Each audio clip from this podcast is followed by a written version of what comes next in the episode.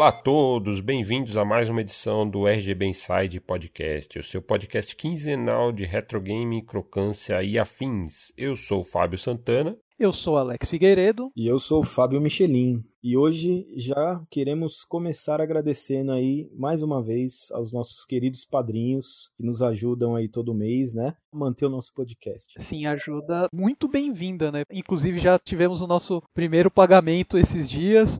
O meu full set de MVS já tá garantido. a quem tá ajudando a gente aí, mais uma vez, a gente não consegue agradecer o suficiente. Eu e o Fabão, a gente estava conversando sobre isso antes de começar a gravar, né? Pô, a galera realmente, tipo, tá ajudando a gente com grana, tá ligado? Tipo, é uma puta honra pra gente. É, uma baita satisfação mesmo. Dá tipo aquela sensação de você receber o primeiro salário, manja. Tipo, alguém tá pagando pelo seu trabalho. então, assim, galera, valeu demais pra quem tá ajudando. Quem vai começar a ajudar aí, a gente já tá agradecendo antecipadamente. E para quem não pode ajudar financeiramente, né, pode ajudar de outras formas. Pode divulgar aí o nosso, nosso podcast, a nossa página no Facebook. É, comentando, participa, dê sua opinião no grupo, né, no Facebook, nos comentários nos áudios no YouTube. Se engaja na comunidade mesmo. O Facebook é bem ativo, sempre tem posts muito interessantes de diversos equipamentos, soluções, dúvidas que a galera posta, né? É o que faz a comunidade crescer e a gente se sente bem por isso, né? É, exato, faz a comunidade crescer e girar, né? Tipo, tem várias maneiras realmente de, de participar, né? Como o Alex falou aí de comentar tal. Tem uma outra maneira também que é, é, deixando sua avaliação na nossa página do Facebook, né? Que aí fica lá as nossas estrelinhas com os reviews dos seguidores e tal. A mesma coisa no podcast do iTunes, por exemplo. Quem acompanha pelo iTunes pode deixar o seu review lá com as suas estrelinhas e seus comentários também para ajudar na divulgação, né? Quem não conhece vai chegar na página do Face ou vai chegar na nossa página do podcast no, no iTunes, vai ver as avaliações que estão lá. Então isso sempre ajuda a gente também também. Na última live que a gente fez, né, a gente fez sorteios de algumas coisas bacanas, né, tipo de jogo pro Steam, o jogo pra Sega CD, né, que o, o Michelinha tinha o Lunar, né, sorteou pra galera, e a gente tá preparando mais coisas, assim, lógico, não dá pra gente fazer algo muito extravagante e tal, né, até pelas nossas condições, mas a gente tá tentando fazer algo mais interessante também pros nossos padrinhos, né. Não, com certeza, a gente quer, além de fazer o podcast aí, né, que é uma fonte de informações, a gente quer tentar fazer promoções, fazer sorteios, o pessoal que já está ajudando, né, para realmente o cara sentir que, poxa, valeu muito a pena esse dinheiro que eu tô pagando mensalmente aqui, né? Então a gente sorteou uma key, né, para os padrinhos, né? Outra a gente é, sorteou geral. Isso, entre todos os espectadores ali da nossa live que participaram comentando, né, ao longo da live, a gente fez o sorteio e o outro só para os padrinhos mesmo, que aí, como são menos pessoas, muito mais chances de ganhar, né? Então tem essa vantagem de ser padrinho também. Inclusive o Paulo, né, que ganhou, agora eu não vou lembrar o, sobrenome, o sobrenome dele, ganhou o nosso primeiro sorteio aí na live, já mandei os jogos dele. É. O Kenji ganhou o outro, pra, ganhou aqui, eu já também já passei para ele, postou até as fotos que ele estava jogando. Então o pessoal já aproveitando esses benefícios também, né? Tornar sempre mais vantajoso ser um dos nossos padrinhos aí. A gente agradece demais. Então, quem puder, entrar lá na página da campanha, padrim.com.br barra rgbinside, para dar um look lá na nossa campanha, se puder contribuir com qualquer valor, e é uma contribuição mensal, não é? Não é uma contribuição só. É como se fosse uma assinatura que você faz para incentivar o nosso trabalho, ajudar com os nossos custos, né? E dar essa contribuição mensal falando de conteúdo, né, de comunidade, melhorias, acho que vale a pena a gente falar que a nossa comunidade foi mencionada internacionalmente, né, esses dias. É verdade.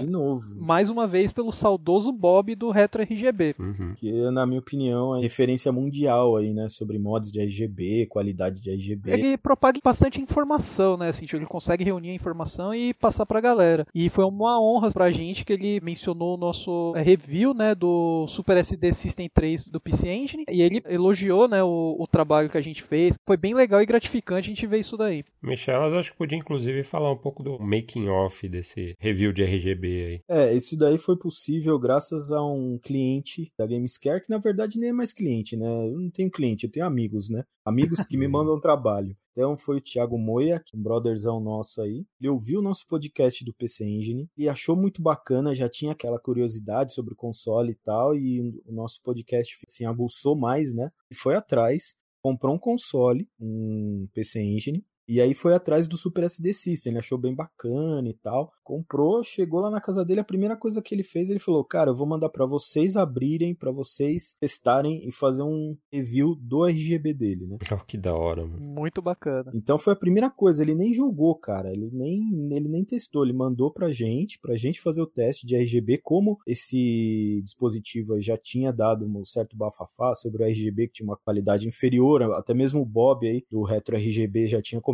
algumas vezes, né? Ele fica mais em cima dos caras, ele tem contato com os caras e tal. E os caras da Terra Anion disseram que não vão mais mexer nesse dispositivo, que essa é a versão final. Que tava bom e que não tinha nem como medir qualidade, porque a qualidade era essa, assim, tipo, só tem uma qualidade pros caras. Postaram exatamente isso, que qualidade não tem como você mensurar. É, tem.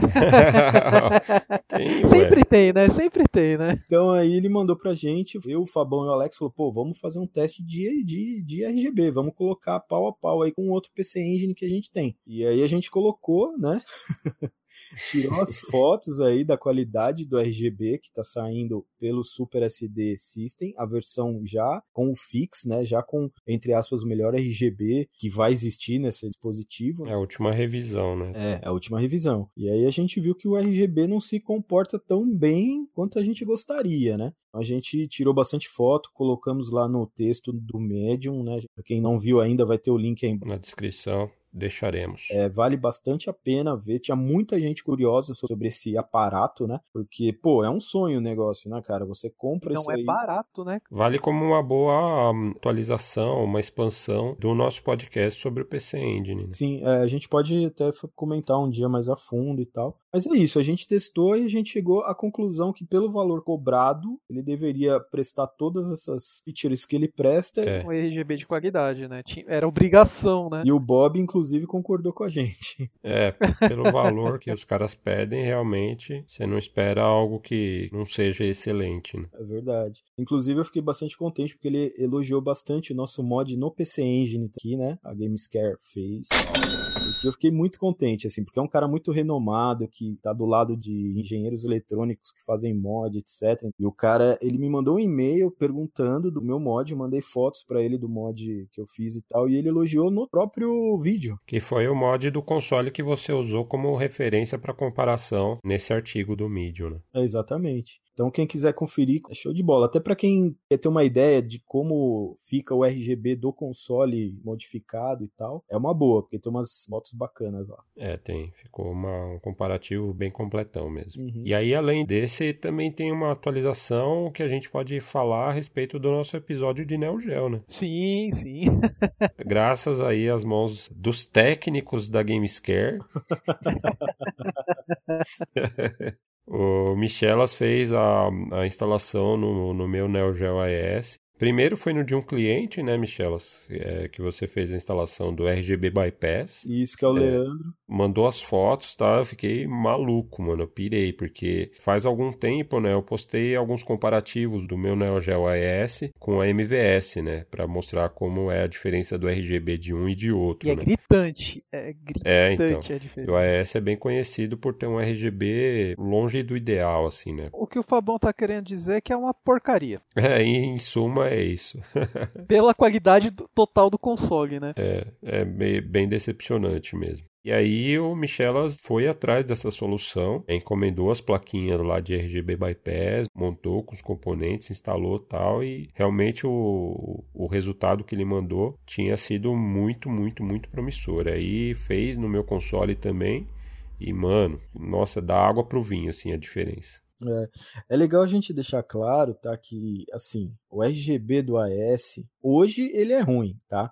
Antes, né, Sim. no tempo que ele foi lançado, ele foi dimensionado para funcionar em TV de tubo, né? Sim. Com sinal composto. É, ou sinal composto ou RGB numa TV de tubo. Então o que que acontece? Se uhum. você ligar um AES estoque, né, original, numa PVM, vai ficar bonita a imagem. Então, assim, os caras julgaram a imagem numa TV de tubo, numa TV analógica, né? Sim. Naquele tempo já até existia TV digital, mas ninguém tinha em casa, né? Era todo mundo TV analógica. Então, hoje, quando a gente liga no Frame Master ou no SSI da vida e liga numa TV digital, esses problemas se tornam muito mais evidentes, tá? Então, o RGB se torna hoje quase que inviável, né, Fabão? Pra gente jogar via Frame Master e OSSI, né? Dependendo do console. É, dá, dá pra jogar, é muito melhor do que se você for usar o, o sinal composto e tal, mas realmente, em comparação com outros consoles, né, Uhum. a qualidade do RGB peca. Eu acho que assim, que pelo o tanto que você já investiu no setup, né? Tipo, você já gastou uma bica no FrameMaster, uma bica no SSI, uma bica em cabos, o mínimo que você vai querer é uma imagem perfeita na TV, né? É, ainda mais que no console que é, né? Tipo, você gastou uma bica em tudo isso, você gastou uma bica também no console e nos jogos, né? Você já gastou uma bica em tudo, então você não quer uma bosta de, de, de qualidade de imagem, né? Você não quer, você quer tipo extrair o melhor. Sim. Infelizmente, o AES não eh, não reproduz essa melhor imagem que a gente procura nativamente, lógico. Sim. Então esse é um mod que é feito para deixar a imagem do Neo Geo realmente redondinha para você usar. Não, no seu- redonda não, redonda não. Crocante. Então, sai fora. Aqui não é Nintendo 64 não, porra. Isso começou, mano. Nem entrou já começou.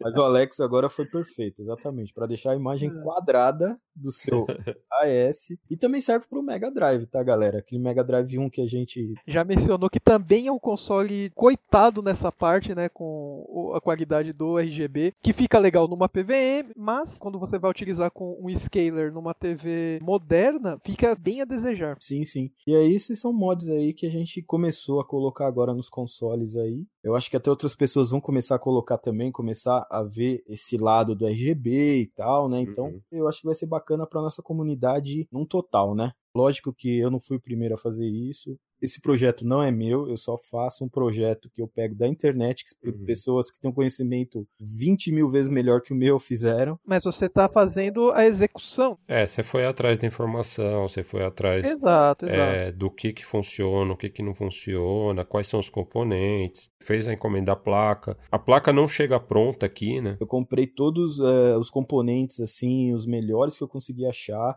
com nível de ruído e de erro, assim, tipo, menos de 1%, para realmente ter um produto de qualidade aqui mesmo. tá? Mas, assim, é só execução, não foi a Gamescare que desenvolveu esses produtos. tá? A gente está executando aí, está tendo um resultado legal. E pra gente, a gente mesmo fica empolgado com isso, né? O Neo Geo pra mim, pelo menos, cara, renasceu. É Eu verdade. tô louco pra ver o meu megão crocante assim, velho, limpo com isso daí. E aí, muito em breve também a gente deve publicar um texto mais completo do Neo Geo com essa comparação usando o RGB Bypass, né? Eu fiz um monte de captura com o console que eu mandei pro Michelas, eu fiz um monte de captura antes de mandar o console, com ele com RGB nativo dele e tal, e depois com o RGB Bypass instalado, eu refiz todas essas capturas para preparar um comparativo bem completão. Então, aguardem. E aí a gente pode entrar no episódio de hoje, né? É, cara, 16 episódio falando aí de um titã da geração 32, né? Exatamente, PlayStation 1. Foi aí, junto com o Saturn aí, foi o que definiu o cenário na época. É, foi um ponto de mudança geracional e de tecnologia ali muito sensível, né? Em toda a história dos videogames, assim. Desde seu anúncio, que ocorreu logo depois do anúncio da SEGA, que é o, o famoso 299, né? Já quebrando desde ali, né? Tinha um frio na barriga, mano. Foi um console que já chegou causando é, rebuliço desde o seu anúncio, sabe? Ele fez muitas mudanças, assim, tipo, na indústria de game que a gente vê hoje, todo o alicerce foi meio que construído por causa do Play 1. Exatamente. E ele tem uma origem bem curiosa, né? Porque a gente já acho que até comentou isso em episódios anteriores tal. E é uma história bem conhecida também de que o PlayStation, na real, ele nasceu com aquela parceria frustrada entre a Sony e a Nintendo para fazer um add-on de CD-ROM para Super NES, né? Que se chamaria PlayStation, né? Sim. E aí todo mundo sabe, né, que essa história não deu muito certo. De um lado ficou a Sony com Play 1 e do outro a Nintendo com 64. É. Quem se deu melhor, Alex? Eu acho que foi a SNK. E o Alex, inclusive, acho que tocou num ponto interessante aí, que ele falou o seguinte, que foi um divisor de águas, né, o PlayStation e tal. E eu acho que, inclusive, no Brasil, cara, ele teve um papel muito importante, assim, ele realmente foi um divisor de águas legal, porque até então a gente saiu da era 16 bits, né? Que a gente tinha representação no Brasil, da Sega e da Nintendo, né? Por meio da Playtronic. Né? Exatamente. Né? A Tectoy continuou com 32 bits da Sega, a Playtronic entrou aqui com o Nintendo 64 e o PlayStation não teve representação oficial aqui no Brasil, né? E foi o console que mais teve aqui no Brasil. É. então acho que assim, é lógico que até esse ponto da nossa história sempre teve console importado e etc, né? Nintendo, Mega Drive japonês tinha bastante aqui, então assim, sempre teve, mas eu acho que na época do PlayStation, né, realmente videogames cresceu assim de uma maneira gigantesca, né, cara? E foi uma das coisas que, querendo ou não, acabou abrindo os olhos da Sony pro Brasil no mercado de videogames, né? Porque até então acho que a Sony pensava que aqui só vendia TV, câmeras e coisas do tipo, né? Tipo, o pessoal aqui não jogava videogame, na visão da Sony, acredito eu. Porque logo depois veio o Play 1, a pirataria dominou, poucas pessoas conheciam um CD original de Play 1 aqui no Brasil. Era raridade. então, e o Play 2 seguiu a linha de sucesso, né? Tipo, vendeu também absurdo. E a Sony já, tipo, quando lançou o Play 3, ela já trouxe o Play 2 para cá. Demorou um pouco até, porque o Play 3 foi lançado em novembro de 2006 e a Sony começou a operar aqui só em 2009, acho que lá por setembro de 2009, uma coisa assim. Uhum. Com o Play 2 inicialmente. Ela trouxe o Play 2 e depois o Play 3. É. Mas assim, você vê que tipo começou meio que a acordar ela pro mercado nacional, né? É, e o Alex falou uma outra coisa interessante aí, né, que a pirataria realmente dominou aqui, né? A pirataria já era forte aqui no Brasil, né, cartucho de Mega Drive, de Super Nintendo e tal. Mas na época dos 32 bits, né, com a vinda do PlayStation aqui, meu, foi uma enxurrada de jogo pirata. E assim, né, e deu uma aquela baixada no preço, porque um CD é muito mais fácil de fazer do que um cartucho, né? Para você fazer um cartucho pirata, você tem que ter uma fábrica, uma linha de produção e tal. O CD não, cara, qualquer cara podia ir lá no PCzinho lá, gravava um jogo e vendia, né? Mesmo os jogos prensados, né, que vinham do Paraguai, né, da China, vendiam muito baratos, cara. Eu lembro que na época eu, eu trabalhava, eu ia na Santa Efigênia, tipo, com 30 reais, cara, eu voltava com duas sacolas de jogos, porque era geralmente quatro jogos por 10 reais, né? Então eu voltava feliz da vida com um monte de jogo para jogar. Sim, eu acho que até com essa facilidade, né, da pessoa adquirir jogos, adquirir novos jogos, acompanhar os lançamentos, né, que até então existia, mas não era tão forte assim, porque os jogos não eram tão baratos, né? Eu acho que o videogame até no Brasil deu uma crescida muito grande, né? De passatempo para realmente um hobby mesmo, né? O pessoal começar a acompanhar mesmo o lançamento e tal, né? Então acho que foi bastante importante aqui no Brasil a chegada do PlayStation, infelizmente, né? A pirataria dominou e tal. Mas eu acho que foi muito importante para o cenário que a gente tem em games hoje, né? Exato, exato. É, eu acho que veio bastante dessa época do PlayStation, né? Foi a contingência da época, né? Eu não sou a favor da pirataria, tipo, né, tá saindo, ó, Play 4, vamos piratear o Play 4, Switch. Não, mas assim, na época não existia é, representante oficial, não tinha nada, não tinha como a gente conseguir as coisas originais, a gente só conseguia pegar o pirata, cara. Então, assim, tipo, foi muito bem-vindo a pirataria do Play 1 aqui na época. Uhum. É, facilitou muito, né? Pro pessoal ter acesso às coisas, né? Exato, exato. É, como o Alex falou, a gente não é a favor da pirataria. Pirataria não ajuda o mercado. O pessoal acha, ah, mas vende mais console. Não, a empresa ganha dinheiro vendendo jogos, não vendendo console. Exato. Às vezes a, às vezes a empresa até perde dinheiro vendendo console para ganhar depois nos jogos. Então a pirataria não é boa para desenvolver a indústria que a gente ama, né? O bom é a gente ter jogos originais. E ainda bem, hoje a gente tá vivendo isso aí, né? A pirataria pro videogame quase extinta, né? A gente não é a favor, tá? Mas a gente não pode negar a importância que teve isso aqui no Brasil, né? Inclusive tem um documentário muito bom, né? Sobre a pirataria dos games aqui no Brasil, de como vem desde a época dos jogos de pinball, né? Um documentário da Red Bull, esqueci o nome. É Paralelos, dirigido aí pelo nosso brother Pedro Falcão. Abraço, Falcão. Abraço. Meu sócio lá na SHVB, inclusive.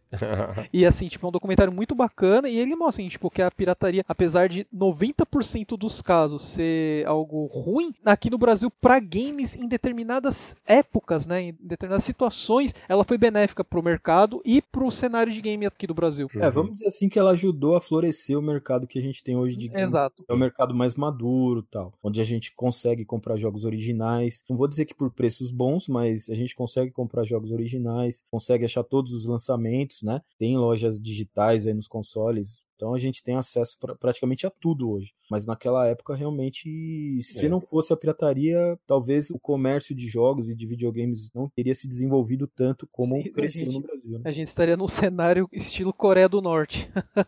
é, que inclusive teve o lançamento do Mega Drive esse ano lá, novo console. Eles estão bem lá. Mas voltando ao Play, a Sony realmente, depois desse baque que ela teve com golpe sujo, né, que a, a, Nintendo deu pelas costas de fazer a parceria com a Philips, porque, enfim, não concordou com os termos que a Sony estava querendo, etc. A Sony até tentou uma parceria com a Sega também, que acabou não dando certo também, e aí eles decidiram seguir carreira solo, né? Então. Quer saber? Vão acessar sozinho. Aquele orgulho de corporação japonesa, né, também. E um nome como a Sony não dá para ignorar, né? Mas as empresas naquela época, tipo a Nintendo e a Sega que dominavam o mercado, não estavam tão confiantes assim de que a Sony chegaria no mercado e abalaria e mudaria a estrutura do negócio inteiro, né? Porque outras empresas já tinham tentado, né, penetrar no mercado. Panasonic, 3DO, a NEC, assim, tipo, como a gente comentou no, no episódio de PC Engine, uhum. ela tentou com outro videogame dar continuidade, tentar acompanhar a evolução das gerações, não deu certo. Sim. Atari falhou miseravelmente. Com Jaguar. As empresas entravam e caíam de cara nos pés da Nintendo e da Sega, né? É um mercado totalmente dominado pelas duas. Né? Teve até umas empresas que passaram meio que desapercebidas, né? Por exemplo, a Fujitsu, né? No Japão lançou um console e até a, a Apple, né? Lançou um console mais ou menos aí nessa época. Uhum. Foi totalmente ofuscado. A Sony ela foi muito assim, tipo, audaciosa e corajosa de colocar o projeto para bater de frente com as duas grandes, né? Uhum. É, e ela veio com um projeto muito sólido, né? Porque a Nintendo tinha algumas regras muito rígidas para os seus desenvolvedores, né? Para as publishers que quisessem lançar jogos para suas plataformas. A SEGA também não era nenhuma anjo, assim, para as publishers também. Então a Sony, sabendo disso, ela abordou muitas publishers importantes para propor termos muito mais amigáveis também, que davam mais liberdade para as empresas. Fora o peso que era essa mudança de paradigma do cartucho usado como mídia para o CD, né? que tem um custo de produção muito mais barato e um espaço de armazenamento muito maior. Né? Então dava uma liberdade criativa e de negócio para as empresas que era muito atraente também. E com isso, a Sony conseguiu angariar aí parceiros muito importantes, dos quais o mais importante num primeiro momento foi a Namco, que lançou muita coisa para PC Engine, lançou coisas no Mega Drive, lançou coisas para Nintendinho, Super NES, tal. Mas para console ela tava meio ofuscada assim, tipo, tá fazia tempo que não fazia nada, né? Ela era muito uhum. grande nos arcades. Nos arcades era uma gigante. Ela e, e Sega estavam ali na crista da onda tecnológica, com jogos poligonais, aquela disputa entre Virtua Racing, Daytona, depois depois a Namco com, com Ridge Racer. Tekken entrou. A SEGA com Virtua Fighter, Namco com Tekken. E aí já foi um parceiro muito atraente para a Sony no PlayStation, porque trazia todo esse legado de jogos de arcade para essa nova plataforma que era o PlayStation. Tanto que o primeiro jogo, se você ver o número de série dos jogos, o jogo que abriu esse número de série, os jogos no Japão, foi a Namco com Ridge Racer. Ele é o jogo número um da plataforma. Exato. Não é tipo um jogo da Sony, é um jogo da Namco. A Namco, basicamente, ela era quase first party nessa época com a Sony. Então foi um parceiro bem importante, que inclusive foi determinante para atrair outros parceiros. Dizem boatos aí da indústria que a Namco convenceu a Square a abandonar a Nintendo e passar para o lado da Sony também aquele momento em que todo mundo esperava que um novo Final Fantasy fosse lançado para Nintendo 64 e quando a Sony anunciou que estava indo para o PlayStation foi uma surpresa para todo mundo, assim, para o mercado, para o consumidor e todo mundo sabe que no Japão os caras amam, idolatram RPG, então é onde tivesse Final Fantasy naquele momento é a plataforma que iria fazer sucesso. Sem contar do boato, né, e depois da confirmação do lançamento do Dragon Quest, né, que ficou lendário durante 20 anos aí uhum. em produção, né? Tipo no Play 1. Sim.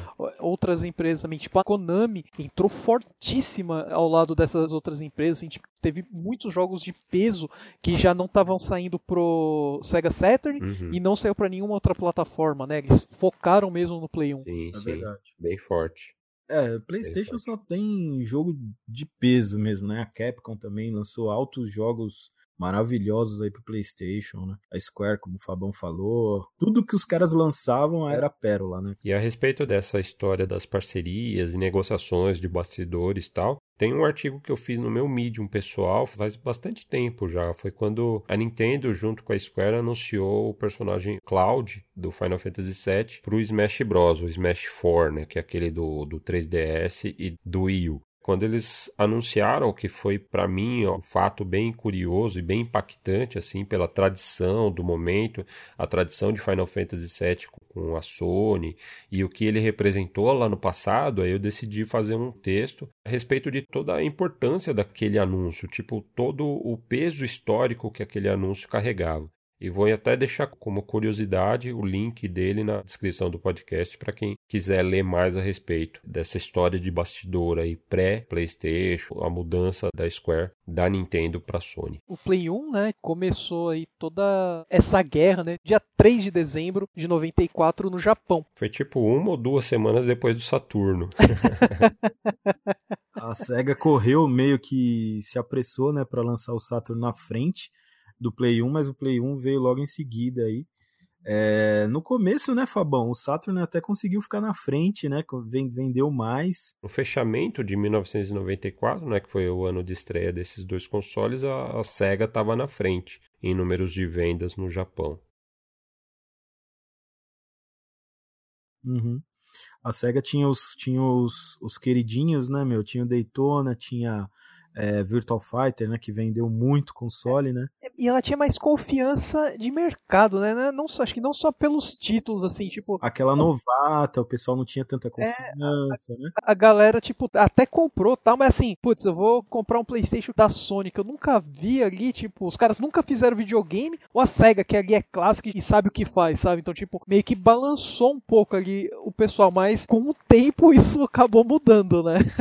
é, até porque a linha de lançamento do PlayStation no Japão, ela não era tão impactante assim. O carro-chefe mesmo da linha de lançamento era o Ridge Racer, da Namco, que era aquela conversão do arcade, muito fiel, poder jogar aquele jogo que era o mais avançado de arcade ali competindo pau a pau ali com a Sega, o seu Daytona, tal, e poder jogar em casa o Ridge Racer, uma conversão bem competente, era bastante atraente, mas ele sozinho não conseguia carregar o console, né? Outros jogos do primeiro mês de vida do PlayStation, tipo, incluíam conversões de arcade, tipo Goku Joe Paródios. Tipo Toshinden. Toshinden veio, veio só em janeiro do ano seguinte, né? Ah, em janeiro, né? Pior, pior. Então tinha, tipo, paródios, tinha Twin Bee, da Konami. É, alguns jogos desconhecidos, que nem, tipo, Kileak The Blood, Jumping Flash, Motor Toon. Exato. É, Motor Toon veio antes, foi em dezembro. Foi em dezembro. Acho que veio Filosoma também, se eu não me engano, é do... King's Kingsfield. O Kingsfield, tipo, pra console, assim, a galera não botava tanta fé, né? É. Não era um line-up forte, né? Comparado, assim, com a SEGA, por exemplo, né? Que já começou com o Virtual Fighter, que é a paixão dos caras, né? Sim, sim. E o próprio Tekken da Namco veio a ser lançado no finalzinho de março do ano seguinte, de 95, né? Então, demorou um tempinho considerável. E lembrando que Tekken não era tão amado igual um Virtual Fighter, né? Exato, exato. Tekken no Japão demorou pra crescer, né? Comparado assim, tipo, o Tekken 1 com o Virtua Fighter 1, a galera prefere muito mais o Virtua Fighter. Uhum. E aí, né, praticamente perto de um ano, né? No dia 9 de setembro de 95, ele foi lançado nos Estados Unidos, né? Demorou bastante para o mercado ocidental ver a cara do PlayStation, né? E um pouquinho depois do, do lançamento do Saturn também, né? Nos Estados Unidos. Uhum. Mas o que foi até bom, né, cara, eles não lançarem tão rápido, porque quando foi para os Estados Unidos eles já tinham tipo uma bagagem de jogos bacana, né, para apresentar. Mais coisa do que aconteceu no mercado japonês, né? Já vieram com um arsenal aí bem maior, né? Que não assim apareceu logo no lançamento, mas já tava com a promessa, esse jogo vai sair tal dia, sabe? Então a galera já tinha o que esperar do console. Sim, é, já saiu com uma gama de títulos bem mais interessante, né? E, no, e nos Estados Unidos foi meio que diferente, né? O PlayStation já saiu esmagando o Saturn. A SEGA, como a gente já mencionou no episódio de Mega, de Master, né, cara? Nos Estados Unidos ela pisou muito na bola, então a galera já não tava mais botando tanta fé na SEGA. E aí o PlayStation veio pra destruir, e destruiu mesmo. já veio com vários títulos bacanas, já tinha Tekken, tinha os, os classicões também, né? Como Ridge Racer e tal, que eu não concordo que dá pau a pau com Daytona USA, mas tudo bem. Nesse ponto, assim, tipo, eu sou meio suspeito que eu gosto demais da série Ridge Race, mas são jogos no mesmo estilo, mas com públicos diferentes. E aí ele teve a primeira revisão, né? Grande revisão aí de hardware em julho, né? Do ano de 2000, quando saiu o PS1, né? É, já passou bastante tempo. Na verdade, assim, nesse meio tempo teve trocentas é, gente... é, revisões, a gente vai comentar um pouco mais. A gente vai comentar, porque é principalmente coisa de é, entradas, né? Limitações que tem de cada versão, mas a gente vai mencionar mais pra frente, né? Mas o PS1, aquele bonitinho, branquinho, pequenininho, nasceu no ano de 2000 no Japão, em julho de 2000. É, inclusive, até aí, tipo, o Saturno já tinha saído do mercado, o Dreamcast Dreamcast já tinha chegado e já estava quase no final da vida também. o PlayStation 1 enterrou dois consoles, a SEGA. Praticamente a Sony, né, com o Play 1, ela não fez que nem a, a NEC com o PC Engine, né? Ela não lançou um zilhão de modelos, não. Ela lançou, tipo, o primeiro modelo com diversas revisões, né, que modificava o custo e tal, e depois o PS1 para finalizar a geração. Que é o PlayStation Slim, que o pessoal fala, Isso. né? Isso, aquele modelo de redução de custo mais considerável. Né? Uhum. E, tipo, na verdade, eu acho que ninguém fez igual a NEC.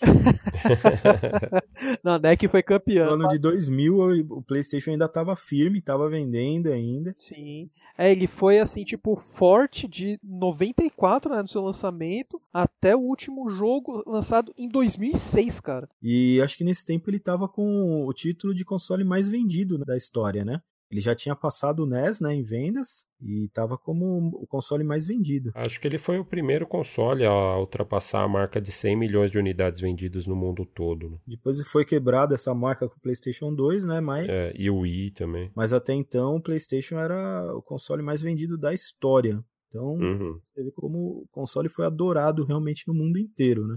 A primeira vez que eu vi o PlayStation foi em 96. E eu me lembro disso porque eu tinha um Neo Geo CD naquele tempo e tava jogando muito King of Fighters 96. Demorou bastante até. Demorei, demorei bastante.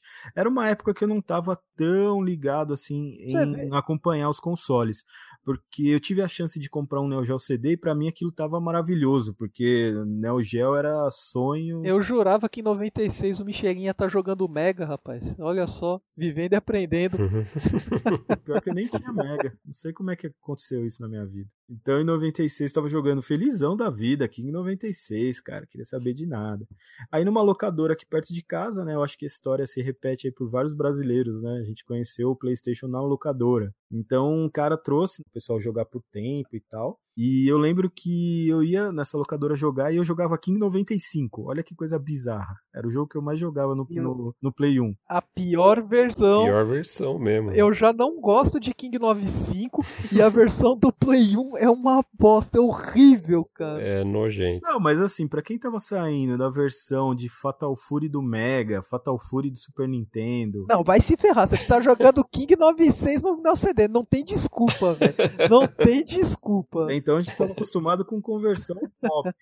Aí não. eu tava felizão com o Neo Geo, mas Neo Geo pra mim era Neo Geo, não tinha essa de Neo Geo CD, Neo Geo cartucho. Então as conversões dos 32 bits deram um salto de qualidade muito grande para as conversões de arcade dos 16 bits. Né? Menos no King 95. Bom, eu era um menino imaturo ainda, eu curtia.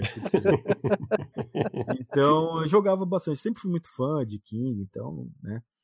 E aí eu me lembro que uma vez o cara da locadora, um brother que trabalhava lá, comprou um PlayStation. E aí chegou para mim um belo dia e falou assim: Ah, cara, eu tô com meu PlayStation aqui. Ele trabalhava lá na, na locadora e falou assim: Ah, leva lá pra sua casa e joga um pouco lá, cara, enquanto eu tô aqui trabalhando. Depois você você você me traz, né? Eu falei, pô, legal. Aí trouxe aqui para casa e só tinha um jogo. Ele tinha um jogo só que era o Ridge Racer. O console dele era japonês. eu joguei Ridge Racer a primeira vez. Então, eu acho que foi assim uma das primeiras vezes, né, que eu joguei um jogo 3D na minha casa, né? Lógico, já tinha jogado Star Fox e tal, mas um jogo 3D assim, realmente com qualidade de arcade. Então aquela coisa assim explodiu minha mente, né? E uma curiosidade sobre o Ridge Racer, cara, como ele é um dos primeiros jogos, ele basicamente carrega inteiro no Play 1, no primeiro loading. Você pode tirar o CD e era o que a gente fazia na época. A gente pegava, carregava o jogo, colocava um CD de música e deixava rolando enquanto jogava o Ridge Racer, cara. Com a trilha que você quisesse, né? É verdade, era uma coisa do futuro, né? E aí eu joguei aquele Ridge Racer em casa, falei, caraca, meu, que bagulho louco, né, e tal. Aí comecei a procurar, né, meu, PlayStation e tal. Aí eu acho que um ano depois, ou mesmo em 96, eu não me lembro, eu comprei meu PlayStation. Eu lembro que foi aí mais um marco. Foi o primeiro console que eu comprei com o meu dinheiro. Eu trabalhava pro meu pai nesse tempo. E meu pai foi lá, meteu uns dois cheques lá predatados na loja de game lá para eu poder comprar, porque meu salário não dava para comprar de uma vez, né? E aí eu lembro que os dois primeiros jogos que eu comprei foram Street Fighter Zero. Ótima conversão. Street Zero saiu em dezembro de 95 no Japão e comecinho de 96 nos Estados Unidos. Assim, os dois que eu comprei era piratinha e tal, né? E em segundo lugar, peguei o Resident Evil, que o pessoal tava falando bastante, comentando, nossa, é um jogo que dá medo, um jogo de terror, que até então era uma coisa totalmente nova também, né? Só aí já, já rendeu altas horas de diversão. Daí pra frente foi só a ladeira abaixo, né? Joguinhos 10 reais. o Michelas voltando pra casa com aquela pilha de jogos que ele jogava tipo 10 minutos cada um e encostava. Testava no console assim, tipo, ah, legal, esse jogo não é legal, guardava. Eu acho que é a história de, meio que de todo mundo, né? Eu sou um pouco diferente nessa parte, cara. Quando eu comprava o jogo pirata, cara, como assim, eu não tinha muita grana, né? Tipo, apesar de ser barato, na época que você trampa pouco, você conseguir 10 conto, na época não era muito fácil assim também, né? Eu gastava tipo 30 conto, voltava para casa com tipo 12 jogos. Cara, eu jogava os 12 jogos até furar o CD, cara. Aí eu ia lá, comprava mais 12 jogos e repetia. Fiquei fazendo isso durante um bom tempo. Eu jogava tipo todos os jogos até o fim, tá ligado? O Alex é o eterno proletário dos games, né, mano? Tem que fazer valer ali o investimento. Mano. Sim, honra, cara, com certeza. Mas e você, Fabão, como é que foi a sua história? Você foi no resort do PlayStation? Ah, certeza, cara, certeza. que resort, os caras, mano, eu falei do bagulho, os caras pegaram no pé, velho. Primeira amostra de Play 1 lá, o Fabão tava vendo. Tinha o, PlayStation com a Nintendo, né, mano? No resort. Isso, com a primeira versão. Com aquele demo do Final Fantasy VI rodando no Play 1, cara. é, o Fabão é outro nível. Não, mano, putz, os caras fantasia muito. Minha história com o Play 1 meio que coincidiu com a minha história com revista também. Eu vi o Play 1 pela primeira vez, acho que ainda em 94, começo de 95, quando o aparelho tinha acabado de ser lançado no Japão e eu vi uma das primeiras barraquinhas que importaram o console. Eu lembro daquela caixa de papelão dele, de, de, de cor de papelão mesmo. Cor de labo. É, exato. não é nabo não, tá? É labo. É o labo mesmo. E foi quando ele foi lançado no Japão com essa caixa. E aí chegou numa das primeiras barracas ali na Lapa e o camelô tava vendendo, acho que era por 900 reais, mil reais, um negócio assim, o, o, console. E era, tipo, muito distante da realidade, assim, da época. Porque, sei lá, os, os consoles na época custavam coisa de 700 reais, assim. E o Play, por mil reais, era bem mais caro. Mas era a grande novidade, né? Todo mundo tava ligado e tal. A mil reais naquela época era a maior grana, né? Era muita grana, era muita grana. O salário mínimo era, tipo, 120 reais, cara. Aí alguém ganhando o salário mínimo tinha que trampar quase um ano, assim, para comprar um console desse. Então eu vi naquele momento, mas era um negócio bem distante. Por muito tempo eu não conseguia nem imaginar. Eu acho que só fui comprar o meu primeiro Play 1 mesmo lá por 97, assim. Mas eu tive a oportunidade de jogá-lo logo que eu entrei para a revista Gamers, lá na Pro Games, que foi em novembro de 95. Inclusive foi a primeira edição na qual eu trabalhei foi a Gamers número 6. E daquela edição eu escrevi todos os reviews. E aí tem uma porrada de jogo ali de Play 1. Eu lembro que tinha Boxers Road, tinha Rayman. A que você fez foi aquela do Diddy Kong? Foi a primeira que você fez? Não, aquela foi a primeira especial que eu escrevi. Aquela foi um número especial só de detonado. A primeira edição mesmo da Gamers que eu fiz foi uma capa do WrestleMania junto com Máscara. E aí tinha essa primeira leva de jogos que eu pude testar e avaliar tal, logo na minha estreia na revista Gamers. É, tipo, tinha jogo de Super NES e Mega sendo avaliado naquela edição. A minha edição de estreia eu fiz um review de Chrono Trigger do Super NES. Que tinha sido lançado recentemente nos Estados Unidos, né, no Ocidente. Então, para mim foi um negócio maravilhoso, porque eu não conseguia nem imaginar quando eu poderia ter um PlayStation na minha casa, mas no meu trabalho, indo lá para Pro Games, eu tinha a oportunidade de jogar e escrever a respeito, né? Eu sempre fui um moleque que acompanhou a revista de games assiduamente, assim. Então, era a realização de vários sonhos, né? Poder trabalhar numa revista, escrever numa revista, ter o seu nome impresso numa revista, poder jogar todos os lançamentos, jogar o console mais caro da época. Era o sonho de 98% da população jovem da época. Pois tá é. Tá então na redação eu tinha acesso aos grandes lançamentos. Eu me recordo que nem o Michelas falou do Street 01. Eu me recordo quando chegou esse jogo na redação e eu pude jogar e fazer review do jogo para a revista Gamers. Eu me recordo quando em março de 96 chegaram pilhas e pilhas de Resident Evil na Pro Games. Eu tinha o Saturno, né, naquela época, em casa, meu console mesmo. E eu lembro que no mesmo dia chegou esse carregamento de Resident Evil 1 dos Play 1, americano, aquelas long boxes, né? E no mesmo dia chegou o King 95 do Saturno, com cartucho de ROM, aquela caixa de papelão grandona, tal. Tipo, já levei para casa o meu do Saturno, mas eu fiquei pilhadíssimo com o Resident do Play 1 porque eu tinha visto esse jogo pela primeira vez rodando na minha frente com um preview que vinha dele na versão japonesa do Street 01. Tinha lá uma opção de, de movies, né, de jogos é, futuros, e tinha um previewzinho do Resident 1. E aquele jogo, nossa, eu fiquei maravilhado, mano. Que tipo, tinha aquela cena do Hunter correndo no corredor e arrancando a cabeça do Chris, assim. Eu fiquei, nossa, abismado com aquilo. Sem contar, tipo, full motion, né, cara? Tipo, É. com qualidade, né? Porque você tinha os full motion de Sega CD e similares, que, meu, era só quadriculado na tela, né? Tipo, o, E mesmo do Saturno não, não- não chegava perto do, do Full Motion do Play o 1. full motion de Play 1 é perfeito, né? E aí, eu, nossa, eu joguei Resident 1 assim, e foi um negócio maravilhoso, mano. E aí eu fiz review, escrevi detonado na revista Gamers, etc. Então, eu pude ter o contato com todos os lançamentos, todos os jogos de Play 1 por conta do, do trabalho, né? Pra mim foi um negócio mágico mesmo. E você, Alex? Ah, cara, eu foi bem parecido com o que eu já tinha feito no, no Saturn, né, cara? Foi também em locadora, na mesma locadora na Tilts, a gente jogando Saturn, pilhado em Virtua Fighter, tudo, e de repente me chega lá o Tilts com o Play 1, com Ridge Racer, e como tinha demorado um pouco mais, né,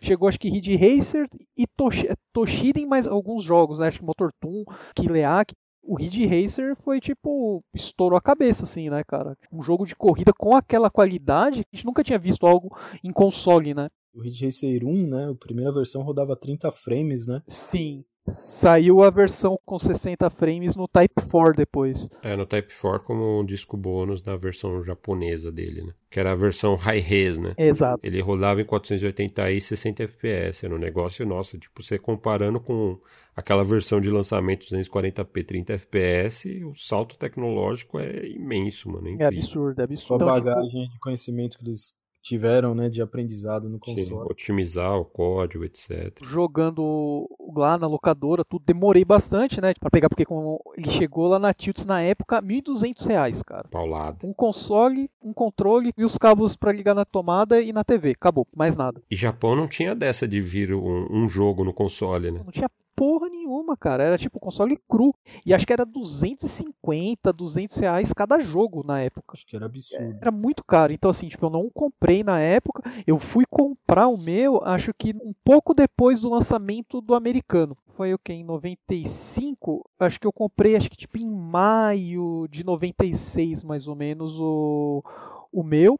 Eu trabalhava na época em locadora, eu me lembro que eu juntei acho que tipo quatro meses, cara, de salário basicamente, sem gastar nada pra conseguir comprar o Play 1. Já era boy, mano. Office Boy. então, tipo, não comprava nada, não gastava com coisa supérflua, tá ligado? Tipo, foquei assim na época pra comprar o, o Play 1 Peguei inclusive com um técnico que é conhecido nosso, né, que é o Arlindo, ele que, que me vendeu o console parcelado, né, tipo, na amizade, né, porque não foi em cheque nem nada. Ele, pô, tá aqui, eu ia lá todo mês na casa dele, ó, tá aqui o dinheiro, né. E paguei caro mesmo, assim, na época, acho que paguei, acho que pouco mais de quase mil reais comecei o joguinho pirata, como foi pegando joguinhos na Pagé, caçando nas barraquinhas de pirata na Lapa, no centro. Aqui em São Paulo, né? Tudo em São Paulo, cara. Nessa época aí, tipo, mais pra frente ficava pegando os jogos do Fabão e não devolvendo. o Fabão já tinha locadora na casa dele. Sim, né? sim. Pra mim foi uma coisa que marcou bastante, né? Foi algo que eu batalhei muito, né, pra conseguir comprar o console naquela época. Minha mãe, se eu pedisse pra ela um, um Play 1, um game assim, né? Tipo, que eu só morava com a minha mãe na época. Tipo, meu, era um tapa na cara, falava, velho, toma vergonha na sua cara.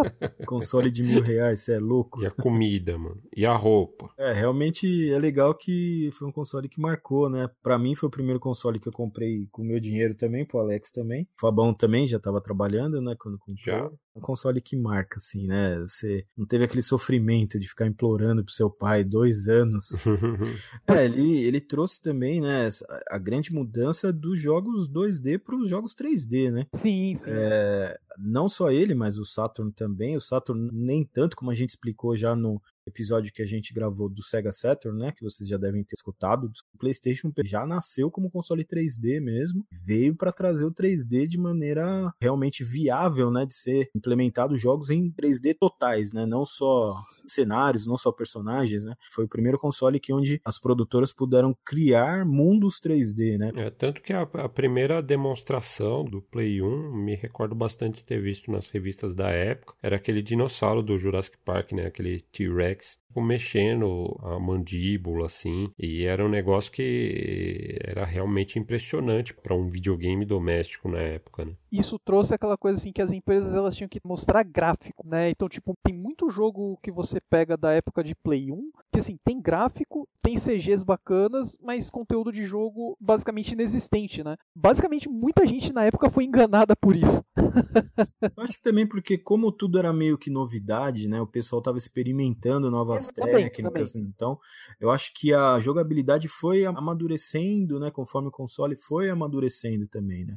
Então, os primeiros jogos, as primeiras ideias, era colocar você no mundo em 3D, era te impressionar com gráfico, né? Com jogabilidade, você poder andar para todos os lados. Isso aí, hoje em dia, pode parecer idiota, mas naquele tempo era uma novidade, assim, era uma coisa que abriu um leque de opções gigantesco, né? Então acho que essas técnicas, né, estarem sendo desenvolvidas ainda, né, estarem nascendo, vamos dizer assim. Por isso que logo de cara assim não teve grandes títulos, né, ou grandes experiências, né? A indústria estava experimentando demais, mas justamente por isso, ela tinha que experimentar, só que ela teve que acompanhar o sucesso das empresas que já conseguiram fazer isso de uma maneira bacana, né? Então, a gente tem que acompanhar tipo a Square que fez as coisas com movies e tem que ser aquele formato, né? Isso ficou estagnado durante muito tempo no Play 1. Experiências cinematográficas gráficas começaram a nascer nos jogos, né? Eu acho que o pessoal gostaria de ter uma cara mais de filme do que de jogo mas eu acho que a tecnologia ainda não estava ali permitindo, né, totalmente. Então algumas coisas realmente pecaram um pouco, né?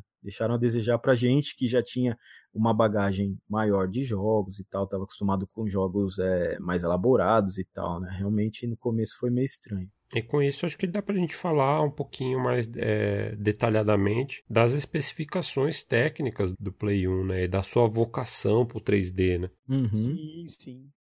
Exatamente, ele foi um console que já foi desenvolvido com 3D em mente, né? Como a gente estava uhum. falando. Foi um console desenvolvido para trazer grandes mundos poligonais para os nossos joysticks. Então, então você vê, né? Ele tinha é, um processador só de 32 bits. Sim, sim. De 33,86 MHz. É, ao contrário do Saturn, né, que a gente falou no episódio que a gente dedicou ao console da Sega, né, que ele tinha uma arquitetura super complexa com dois processadores centrais, tinha VDP1, VDP2, coprocessador, duas CPUs, a CPU lá de, de 28 MHz e tal. O Play 1 não, tipo, ele tem uma arquitetura integrada, né? E foi um ponto muito importante para convencer também os estúdios a desenvolverem jogos para eles, né? Para o Play 1, porque ele usa uma tecnologia de LSI, né? Que é Large Scale Integrated, que integra no mesmo chip diversas funções, né? Então tá ali a CPU dele. É, seria como se fosse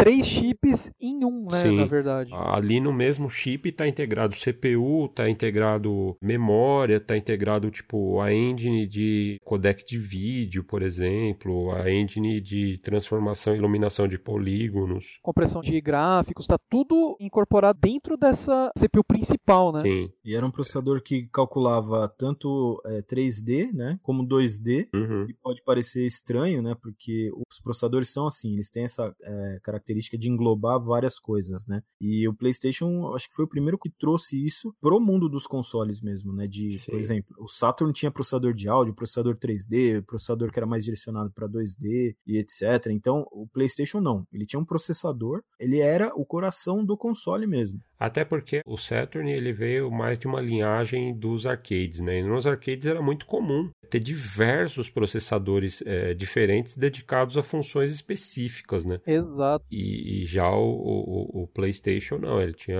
essa arquitetura simplificada e multifunções, né? Uhum. O que tornava também a programação, né, para ele bem mais, mais simples, fácil, bem mais que para o Saturn, né? Tanto que muitos títulos aí nem tinha muita qualidade porque eram empresas bem bem pequenas, que, que ia lá, fazia um joguinho e a Sony lançava, cara. Uhum. Eles tinham essa política, né, de lançar quase tudo. Facilitou bastante, como a gente estava comentando. Então, ia ter, ao contrário do Saturn, que tem, tipo, diversos chips, diversas funções, ele não, ele tem, tipo, a função principal, onde basicamente faz tudo, tem o processador de vídeo e o processador de áudio. Acabou, vamos programar. Então, tipo, facilitou demais, assim, pro pessoal aprender, né, e desenvolver para a plataforma. É, e as coisas se conversam muito mais fácil também dentro dessa arquitetura, né, simplificada. Não era algo arcano, como no Saturn, que você precisava precisava ter treinado sua vida inteira no, em todos os consoles, manjar de assembler para poder programar um jogo que tirasse todo o recurso do console. No Play já era muito mais amigável. Né?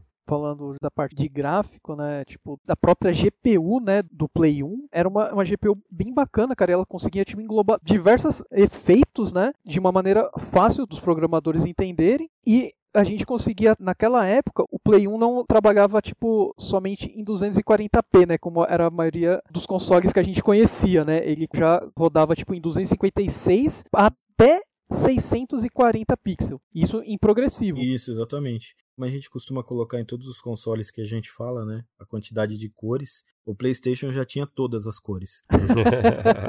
é tipo, ele tipo tinha todas as cores, mais algumas que ele inventava na hora, né? e ia fazendo. Essa limitação ele não tinha. É, então o que tornava os vídeos bem mais agradáveis, os gráficos bem mais bonitos, né? Realmente foi um console assim que teve um ganho, né, tecnológico para a era passada muito grande, né? Dentro da história de game que a gente viveu até hoje, eu acho que é o maior salto de tecnologia foi da era dos 16 bits para o 32 bits, né? Onde vieram os gráficos 3D, som, né? Videogame já sempre usava CD, então já tinha uma trilha sonora mais elaborada, vozes e etc. Então, ele trouxe muita coisa diferente, né, do que a gente estava acostumado, né, na era dos 16 bits. Uma coisa interessante no hardware do Play é que ele consegue gerar com muito mais facilidade e transparência, né? Ele tem vários níveis de transparência e você vê muito isso no, nos jogos tanto 3D quanto 2D do Play 1. Esses efeitos de transparência real, né? Ao contrário do que a gente costuma ver mais comumente no Saturno, que era aquela transparência por dithering, né? Como a gente mencionou. Então, em comparação com o Saturno, o Play 1 roda a transparência muito mais naturalmente, né? Não que o Saturno não consiga, como a gente explicou, tem jogos que têm transparência no Saturno, só que tem as suas várias limitações ali, né? E não era tão fácil para programar, né? É, então acho que nem somente a parte de transparência assim que fica visível, né, cara? Acho que a parte também de, tipo, de renderização do Play 1 ficava muito mais à frente do que o Saturn nessa parte. Você pega jogos que nem o Tomb Raider mesmo, você coloca os dois lado a lado, cara, é o mesmo jogo. O de de Saturn parece que foi feito no Atari, cara. e, o, e o engraçado é que o hardware do Saturn era muito mais poderoso do que o do PlayStation. Exato, exato. Tipo assim, ele tinha dificuldade para transparência, renderizar, sabe? Então, Mas acho que tem uma coisa é, interessante também, que aí mesmo nesse ponto de 3D que a gente costuma falar que Play 1 é melhor do que o Saturno, tem coisas também que, em alguns aspectos muito específicos, que o Saturno leva alguma vantagem, né? Por exemplo, o Saturno ele renderiza com polígonos quadrados, é, ele lida com polígonos quadrados, enquanto o Play 1 lida com triângulos para formar os seus objetos, né? E o Play 1 tem um problema muito perceptível nos seus jogos, que é o que chama de texture warping, que você vê as texturas é tipo flutuando no, nos objetos, elas não são bem fixas, né? Principalmente quando está visualizando num ângulo assim, você vê que a textura às vezes ela não, não encaixa muito certinho de um polígono para o outro. E com polígonos quadrados no Saturno, essa transição de um polígono para o outro fica muito mais natural. Então, esse defeito de texture warping é muito mais comum no Play 1 do que no Saturno. Mas os jogos de Play 1, por serem muito mais fáceis do cara que está produzindo extrair o máximo do console, os jogos 3D realmente tinham uma cara bem mais agradável do que no Saturn, né? São poucos jogos de Saturno que conseguem chegar num nível de beleza de um jogo 3D que a gente vê mais comumente no Play 1. Né? E assim, geralmente também que você pega tipo grande, que é um jogo, um jogo lindo assim, tipo bonito pra caramba, você vê que ele tem aquele 3D que dá aquela enganada meio 2D, tipo, é. na, na transição que não é aquele 3D full, né, que nem os jogos de Play 1. Bom, e aí a gente falando de hardware, acho que a gente podia explicar a diferença dos modelos aí pra galera, né, o básico pelo menos, né? Como o Alex mencionou no começo do podcast, aí teve bastante revisão de placa, né? Incontáveis. o pessoal ia destravando, a Sony mudava a placa para tentar dificultar, né, pro pessoal destravar, fazer mod chip, e os caras iam lá e destravava de novo. Ao mesmo tempo em que cortavam custos também, né? Exatamente. Então a gente pode falar aí da primeira versão, né, que é o SCPH1000. Vamos falar basicamente quase que as versões americanas na real, né? Porque se for ver a primeira versão japonesa, né, ela tinha inclusive entrada de S-Video, né, cara? Você tinha lá um botãozinho, né? Então essas versões que a gente vai falar são as que mais vai ter no mercado, né? Vai ser mais de você conseguir encontrar por aí. Primeiro console, o primeiro modelão que vinha na caixa cor de papelão lá que cor de labo, que o Fabão viu e tal ele tinha esse vídeo. Então ele tinha saído esse vídeo, um conector esse vídeo mesmo, ao lado da, da conexão. É... O, o, RCA tal. Tipo, o multi-out nessa época quase ninguém utilizava. Que era feito para linkar um console no outro, para jogar jogos multiplayers. E ele tinha o AV multi-out também. Né? Uhum. Né? Então era um console que tinha tudo ali. Se você não tinha o cabo original da Sony, você qualquer cabo ali genérico de vídeo de áudio você conseguia ligar. Esse... Cara, você vê como que a vida dá voltas, né? Eu rodava com RF, cara, porque a TV que eu conseguia jogar, né? Porque tinha uma TV em casa que era da minha avó, não conseguia jogar. Aí eu ganhei uma TVzinha de 14, mano, eu jogava um bagulho numa TV de 14 por RF. Cara, e era feliz da vida. Jogando Play 1 via RF numa TV de 14. Olha só. E hoje em dia aqui eu vejo o negócio já rodando em S-Vídeo, já torço o nariz, né? Não tá bom o suficiente. é, eu quando eu lembro que logo que eu comprei o PlayStation 1, eu comprei uma TVzinha também com o meu salário e tal, parcelado em mil vezes. E inclusive era uma TV da Sony e ela já tinha vídeo composto, né? E era entre aspas, um modelo direcionado para jogar videogame. Então era uma TVzinha acho que de 20 ou 21 polegadas e ela tinha um botãozão bem na frente, assim escrito game. Ele já é direto para a entrada composta lá que você ligava os videogames e tal. Então o PlayStation acho que até cheguei a jogar por RF também, mas praticamente desde o começo que eu tive, assim, já joguei no vídeo composto. Eu lembro que na redação a gente jogava por vídeo composto até por conta da placa de captura que a gente tinha também que ligava no composto. Então, e aí voltando aos modelos, né? Então, o primeiro modelo Japa é o mais completo aí de saídas mais de vídeo. Mais roots.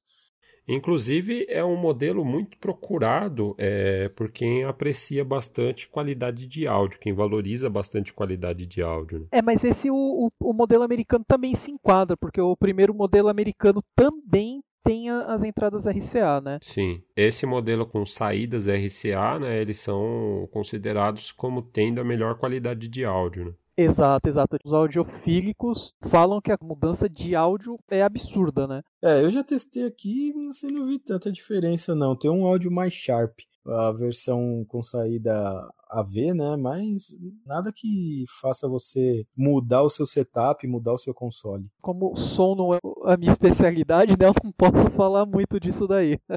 Mas é um dado interessante aí para quem de repente se importa mais com áudio. É, quem tem um aparelho de som high-end assim para som analógico, tal, valoriza mais essa questão do áudio, eu acho que vale procurar e pesquisar. Até tem artigos medindo frequência, alcance do áudio e tal. Acho que essa referência aí foi pro nosso amigo Baja, também, que é um é, dos nossos padrinhos aí do, do podcast. E aí, quando ele veio para os Estados Unidos, ele já veio com a, entre aspas, a segunda versão, né? Que tiraram sair desse vídeo. É isso. Aí ele só tinha a multi-out e a entrada de expansão, né? Que fique claro, né? Ele tirou aquele conector de S-Vídeo, mas não tirou exatamente a função de, de saída de S-Vídeo, né? O Oma e o Numa ainda estavam disponíveis no Multi-AV ali, e existia o e... um cabo de S-Vídeo para ligar ali, né? No, no Multi-AV. O meu console, na época, quando eu peguei, ele era a primeira versão americana, né? Tipo, então ele não tinha o S-Vídeo, mas o Arlindo, né? Que é o técnico que me vendeu,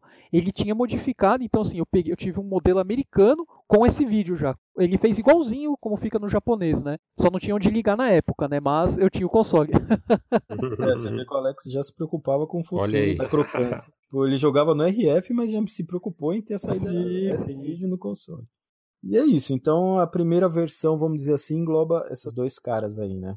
Aí o console foi evoluindo para o modelo 5500, né? Que também é um console que tem bastante aí disponível no mercado. Nessa versão, eles retiraram todas as saídas de vídeo, menos a vídeo multi-AV, né? Ainda ele tem a conexão de expansão lá para você linkar os consoles. Tem aquela outra serial que era para ligar, o pessoal ligava Game Shark, tinha até acessório de SD. Vídeo CD, tipo. Então ele tinha todas essas saídas. E uma outra coisa interessante, que acho que muita gente se lembra, né? É que ele foi o primeiro console a ter o canhão de alumínio. é, que tinha o canhão resistente, né, cara? Porque algo que é conhecido do PlayStation, né, cara, é que ele funcionava ou de lado ou de ponta cabeça. Primeiro mês era lindo, rodava sossegado, do jeito que veio de fábrica. Passou disso, cara, você tinha que deixar inclinado, de ponta cabeça, de lado. E você vê que a, a, Sony até levou essa ideia já direto pro Play 2, cara, que o Play 2 já veio com uma base para você colocar o console. vamos evitar que dá problema, já vamos colocar uma base ali pro cara colocar na estante, né?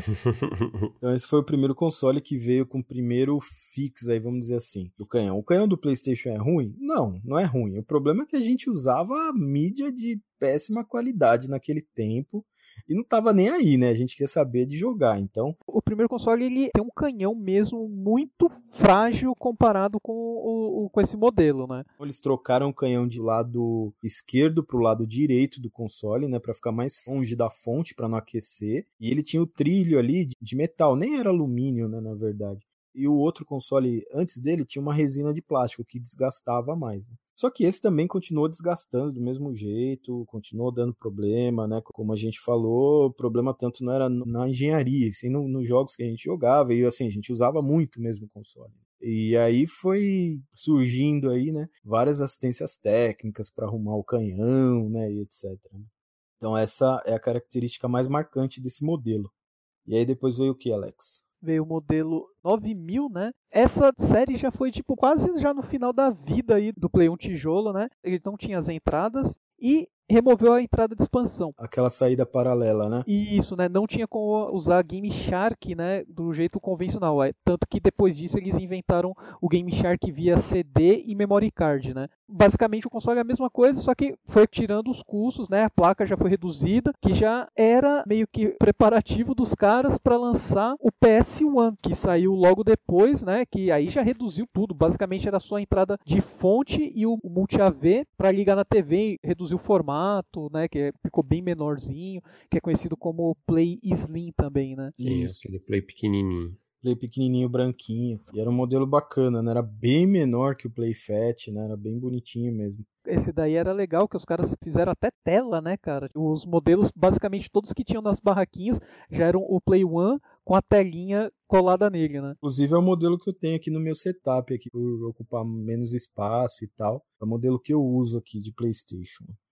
Eu tenho um outro que é o modelo 9000, que, né, que o Alex falou, que é totalmente capado de, de saídas e tal. Foi o último modelo, né, do PlayStation Fat, aí depois já veio o PlayStation Slim e continuou vendendo isso já quase no ano de 2000, né, quando a gente falou lá no começo, quase não, no ano de 2000. Né? É, já era ano de 2000, já tinha saído o Play 2 já, depois, quando é. saiu o PS1. O modelo que eu tenho atualmente, se eu não me engano, é o 1001. É o modelo japonês sem a entrada de Super Vídeo, né? Eu acho que o meu é esse mesmo também. São as primeiras versões, né? Só que já baixaram o custo aí retirando essa entrada. Mas continua tendo os RCAs lá e tal. É, eu conheço porque eu arrumei o canhãozinho dele. Sim, fez milagre. Deixou ele tinino. Eu tinha tanto medo naquela época de ter um console, porque, como a gente falou aí durante o podcast inteiro, ele era muito caro, né?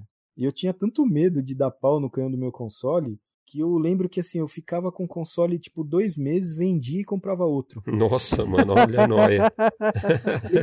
um foi o console que eu tive mais de 100, assim, tranquilamente durante a vida. Caceta, Meu Deus, cara. mano. Cara, juro pra vocês, era uma coisa assim. Senhores meio... ouvintes, vamos concordar que isso é doença. Não sigam esse exemplo. tipo, eu tô com medo aqui de perder o meu console de mil reais, então eu vou gastar mil reais a cada três meses para trocar o console. Não, então, mas aí é que tá, olha só, é... os meus consoles assim era super bem cuidado. Então tinha vez que eu levava o console lá na loja, o cara trocava para mim por um novo, cara. Porque assim não tinha, não tinha como distinguir o meu do novo, tá ligado? Então, às vezes os caras trocavam para mim, eu tipo assim, me vendia assim pelo preço assim, sei lá, dava 50 reais de volta, pegava outro. Eu era muito de trocar as coisas, de fazer rolo e tal. Então, às vezes tinha um PlayStation, via um cara, ah, eu tenho um Saturn aqui, sei lá, naquele período, né, eu tava sem, por exemplo, já tive também um monte de, de Sega Saturn. Aí trocava com o cara, aí depois pegava outro PlayStation, fazia altos rolos, sabe? Então foi o console que eu mais tive, assim. Então eu nunca tive, olha só, nunca tive um PlayStation com canhão ruim na minha vida. Até hoje, cara. E eu que sou o boy do resort, né, mano? O maluco já teve 100 PlayStation 1 na, na vida. Já tive, cara. PlayStation 1 já tive foi o console que eu mais tive, assim, com certeza, assim. Cara, não Play... ao mesmo tempo, né? Lógico, né? Só tive eu, um por vez. Eu não tive essa mesma vida que o Michelinha, não, cara. Como eu disse, eu pegava os jogos e fritava até onde eu conseguia. E zoar o canhão, cara, eu aprendi a regular o canhão de Play 1 na época para conseguir continuar jogando. Então, assim, meu canhão desalinhava, eu ia lá com a chavinha, alinhava, ficava meia, umas duas horas, cara. Aí funcionava aí funcionava mais um tempo, desalinhava de novo, ia lá. E fiquei assim, cara, até vender o meu console. É, tipo, o problema devia ser, você trocava o CD, que era gravada de uma maneira diferente, aí a, Exatamente, a exatamente. A regulagem que tinha dado antes já não funcionava direito, aí tinha que regular de novo. Possível que seja isso. Só pra você ter uma ideia, eu aprendi na época os primeiros hacks assim de regular canhão de play, né? É, realmente foi uma época traumática. O meu play acho que sofreu a primeira vez com canhão quando foi lançado o Street 02 japonês e aí eu levei para casa para jogar e tipo o meu console era americano e o Play 1 tem trava de região, né? E aí eu pesquisei e descobri o esquema de fazer swap trick, que era o truque de você colocar molinha ali ou alguma coisa, um palitinho para segurar o sensor, né, da tampa do CD e enganar o console fazer ele pensar que a tampa tá fechada, né? E aí você vai lá e tem os momentos certos. Se não me engano, no Street 02 foi um dos primeiros jogos assim que implementou uma proteção mais forte contra swap trick, né? Que você tinha que trocar o CD em mais momentos assim, tipo, os primeiros modelos de play, parece que era só você colocar um CD que tinha toque, né, o table of contents, bem maior do que o CD que você gostaria de trocar. E aí você colocava ele fazia esse truque da tampa, né, ainda, mas você colocava, ia para o music player e aí lia esse CD, ele lia todo o toque desse, desse CD e aí se você trocasse por um outro CD de jogo que tinha o toque menor, ou seja, tinha uma área gravada menor do que esse primeiro que você colocou, ele já lia sem você precisar fazer várias trocas, né? Mas aí a Sony implementou esse novo método que ele fazia verificação em diferentes modelos na sequência de boot. E aí eu lembro que eu fiquei, mano, tentando, eu e o Homero, que é outro amigo nosso, Homero Letonai. Abraço, Homero, mano, saudade. E aí a gente ficou tentando, mano, sem brincadeira, assim, umas 90 vezes até conseguir rodar o jogo, porque a gente tava muito na febre de jogar Street 02. Quando a gente tá quase desistindo já, a gente conseguiu fazer rodar com o Swap Trick. E aí a gente não desligou mais o videogame durante, sei lá, uns dois dias jogando Street 02 a exaustão. E aí, com isso, com certeza, o canhão sofreu bastante. É engraçado, você falou dessa proteção, né, do console e tal. O meu console apesar de eu não usar jogo pirata, ele tem chip. Hoje em dia, dificilmente você vai achar um PlayStation sem chip, né? E para as outras funções também, para você desbloquear região, por exemplo. Jogar traduções. Exato. Não somente de pirataria vivem os consoles. Uhum. Sim. E aí foi engraçado, porque eu comprei um jogo no Japão, não lembro qual era agora. Vou jogar, vou testar. Coloquei no meu PlayStation, o jogo original. O jogo entrou e apareceu uma telinha assim, ó. O seu console foi Ah. adulterado. Ah, os consoles viam que tinham mod chip e Sim. travavam. Eu lembro que na Gamers, né, sempre colocavam uns códigos, cara, pra remover via Game Shark a trava de segurança. Isso. E era uma treta pra você fazer esses códigos. Pra rodar jogo original, né, mano? jogo original rodando no PlayStation e ele não deixou jogar porque o meu console tinha o chip. É. E eu fiquei na vontade de jogar o jogo e não consegui jogar, cara. O meu PlayStation é o pequenininho, o Slim, não tem Game Shark. E nem se ele tivesse também não ia colocar código de Game Shark. Né? Cara, e esses códigos não são fáceis assim, porque ele era para um outro tipo, na verdade, de Game Shark, tinha um formato muito maior e a gente tinha que converter em hexadecimal para rodar nos Game Sharks comuns que tinha por aqui. Show de bola, hein? O Fabão foi insano, cara. Ele na época desenvolveu uma fórmula para fazer a conversão disso daí. Caraca, hein, Fabio? É, inclusive eu lembro que eu fiz uma disputa com o Eric pra ver quem primeiro chegava numa fórmula pra fazer conversão de decimal pra hexa. Fiz programação, eu estudava isso aí Aí o direto. Fabão fez isso, cara. Aí na época eu aprendi e ficava às vezes horas lá convertendo o bagulho para conseguir rodar no Play 1, Nossa, cara. coisa de louco, né? Hexadecimal, pra quem não sabe, né, é uma linguagem entre aspas de máquina, né? E é diferente do binário, né? O binário é 0 e 1. Um. O hexadecimal já é uma evolução, então ela vai do 0 ao 9, né, Fabão? E aí entra a letra A, B, C, A UF. ao F. Isso, São exatamente. 16 números. É. Então, assim, são variações maiores do que é possível na binária, né? Dependendo da quantidade de bits que você E usa. no decimal também. Mais uma cultura inútil pra você. Só vai usar se você fizer códigos de Game Shark. Resumindo a história, eu não consegui rodar o meu jogo original. E era engraçado porque os jogos pirata naquela época, né? Por que, que o Alex fazia isso? O Fabão desenvolveu a fórmula e tal. Os jogos piratas eram cópias dos jogos originais. Não Uhum. tinha essa cena hacker que tem hoje, né? Então, assim, os jogos piratas você colocava no console e o jogo também não funcionava, né? Dava esse mesmo erro, né? Esse lance de jogo com patch e tudo começou aparecendo na época de Play 2, que é os primeiros jogos de Play 2 e Dreamcast, você tinha que colocar um patch antes de gravar ISO pra conseguir rodar no console destravado. É, então assim, eram os primórdios mesmo aí das piratarias doidas aí. E os caras tentando travar de tudo quanto é maneira, né? É, foi uma corrida de gato e rato, né? Porque a Sony fazia essas medidas anti-pirataria, né? Colocando nos jogos originais proteção contra mod chip, né? Então, mesmo que você tenha um console Play 1, e o seu jogo original, mas se o seu Play 1 tivesse mod chip, o código do jogo identificava e não permitia você rodar, mesmo que o jogo fosse original, para evitar que fosse instalado mod chip. Era tipo uma medida da Sony. E aí os hackers desenvolviam métodos para anular esse código e depois métodos para injetar um patch no jogo copiado para que ele não tivesse essa mensagem de erro. Você atualizava o mod chip com o mod chip stealth que passava desapercebido por esse código, etc. Tem várias medidas. A ali. Sony tentando proteger e o Fabão hackeando o hexadecimal aqui no Brasil.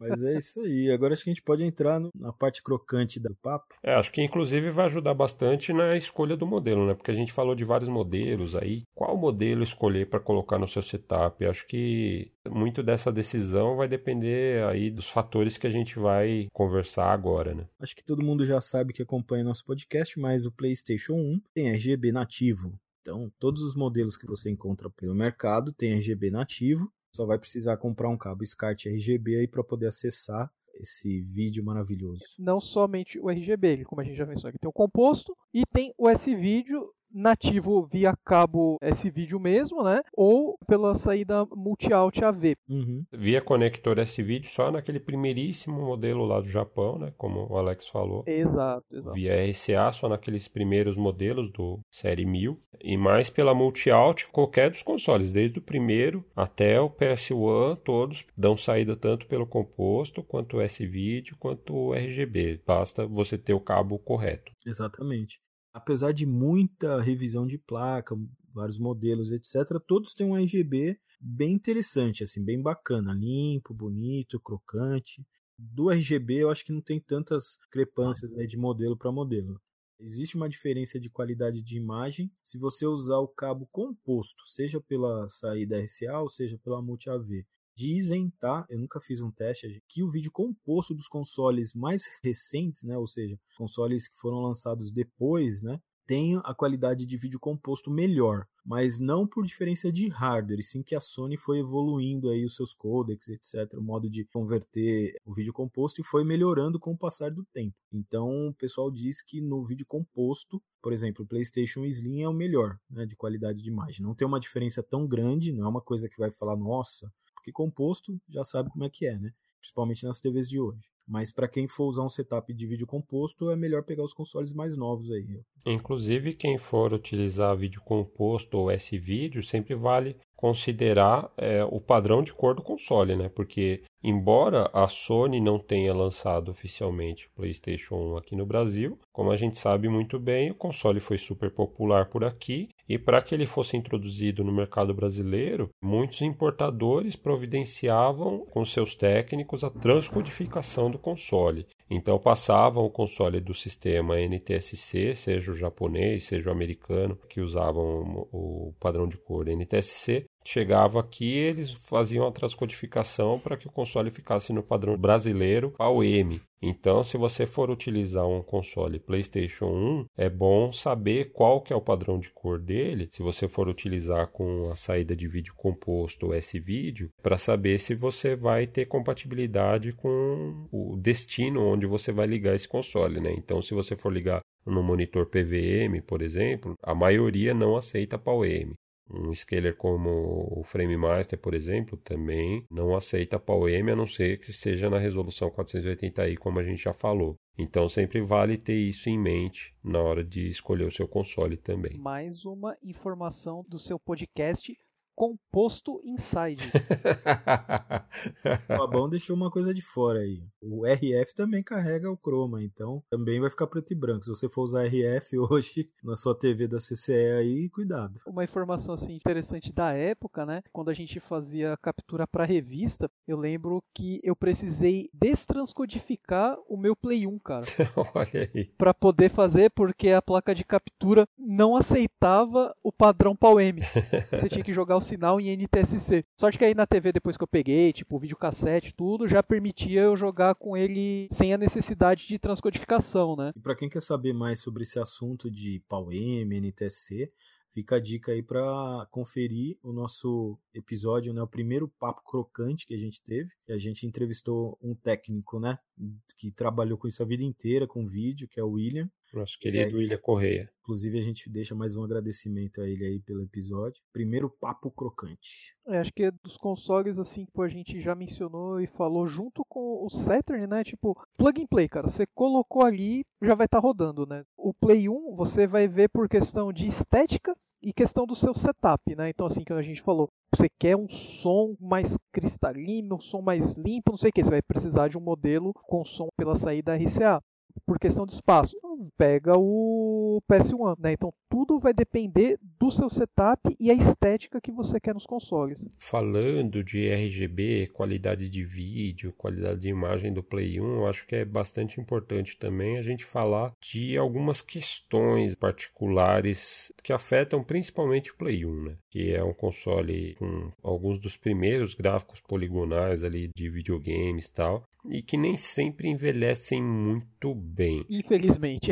e aí tem algumas questões que afetam mais o Play 1, que ele usava muito dithering, principalmente nas texturas, para dar, como a gente já explicou, é, acho que principalmente no episódio do Mega Drive e tal, que era para dar aquela ilusão de mais cores do que o console realmente consegue processar, né? E aí quando você jogava essa imagem numa TV de tubo, principalmente com cabo RF ou composto, essas cores ficavam mescladas, né? Então elas sumiam e se misturavam umas às outras nos pixels adjacentes, né? E o Play 1 utilizava muito, muito, muito dithering.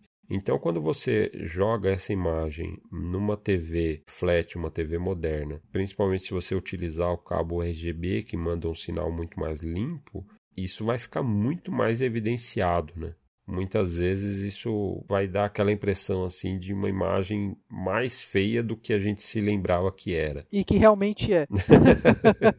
era dos 32 bits, como a gente falou no episódio do Saturn, né? Jogos 3D, principalmente, não envelheceram bem, né?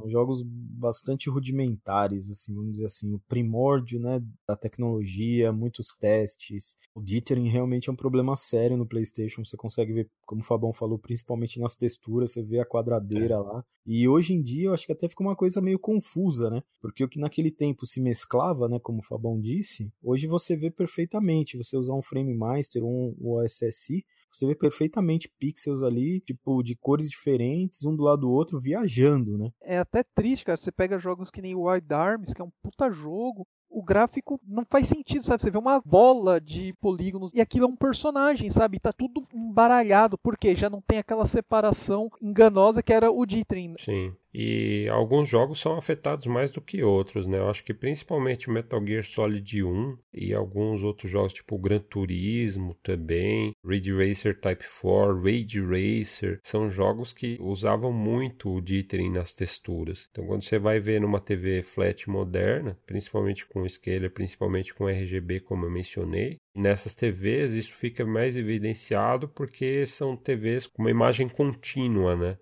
Antigamente nas TVs e na tecnologia é, CRT havia as scanlines, né? Então as scanlines interrompiam essa imagem e acabavam disfarçando o serrilhado e a própria hum, projeção da imagem no fósforo, né? O fósforo se iluminando, acabava vazando luz para os elementos que formavam a imagem na tela para os elementos adjacentes, os elementos vizinhos. Então acabava tudo ficando mesclado, as scanlines ali davam uma disfarçada, você acabava não notando esses detalhes que apareciam só na programação do jogo, né? Então, se você puder ter acesso aí ao seu scaler, tiver recurso de scanlines, acaba sendo uma dica para dar uma disfarçada nisso um pouco, assim, dar uma suavizada no serrilhado e no dithering, né? Uhum. Até porque todo mundo sabe que não tem como se jogar sem scanline, né?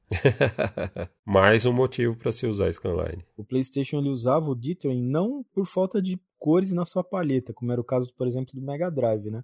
Uhum. Para tentar gerar novos tons de cor e sim pela, é, pela própria resolução que era renderizado o jogo. Então o pixel do PlayStation, apesar de ele usar as resoluções de 240p ou 480i, né, a grosso modo, tinha mais resoluções, mas essas são as mais marcantes, né? Não que você tá vendo uma imagem em 480i, não quer dizer que ela está sendo processada em 480i. Ela pode ser renderizada numa resolução menor e o console mesmo faz um upscaling para aquela resolução de saída padrão, vamos dizer assim. Às vezes o jogo, dependendo da necessidade do programador de deixar o jogo mais leve, então ele pode criar cenas em uma resolução diferente, menor, o que acaba deixando o pixel maior e aí o pessoal usava isso daí porque, como o pixel era grande, não tinha como fazer um degradê legal, né, de cores, ia ficar estranho. Então o pessoal começou a usar o dithering de novo, né, que era mais um truque que eles já estavam acostumados a usar e tal. E o Fabão citou Metal Gear, o Metal Gear dá pra ver direitinho isso aí. Sim. Se você pausar o jogo sem scanline, sem nada, usar no seu frame master a 1080p,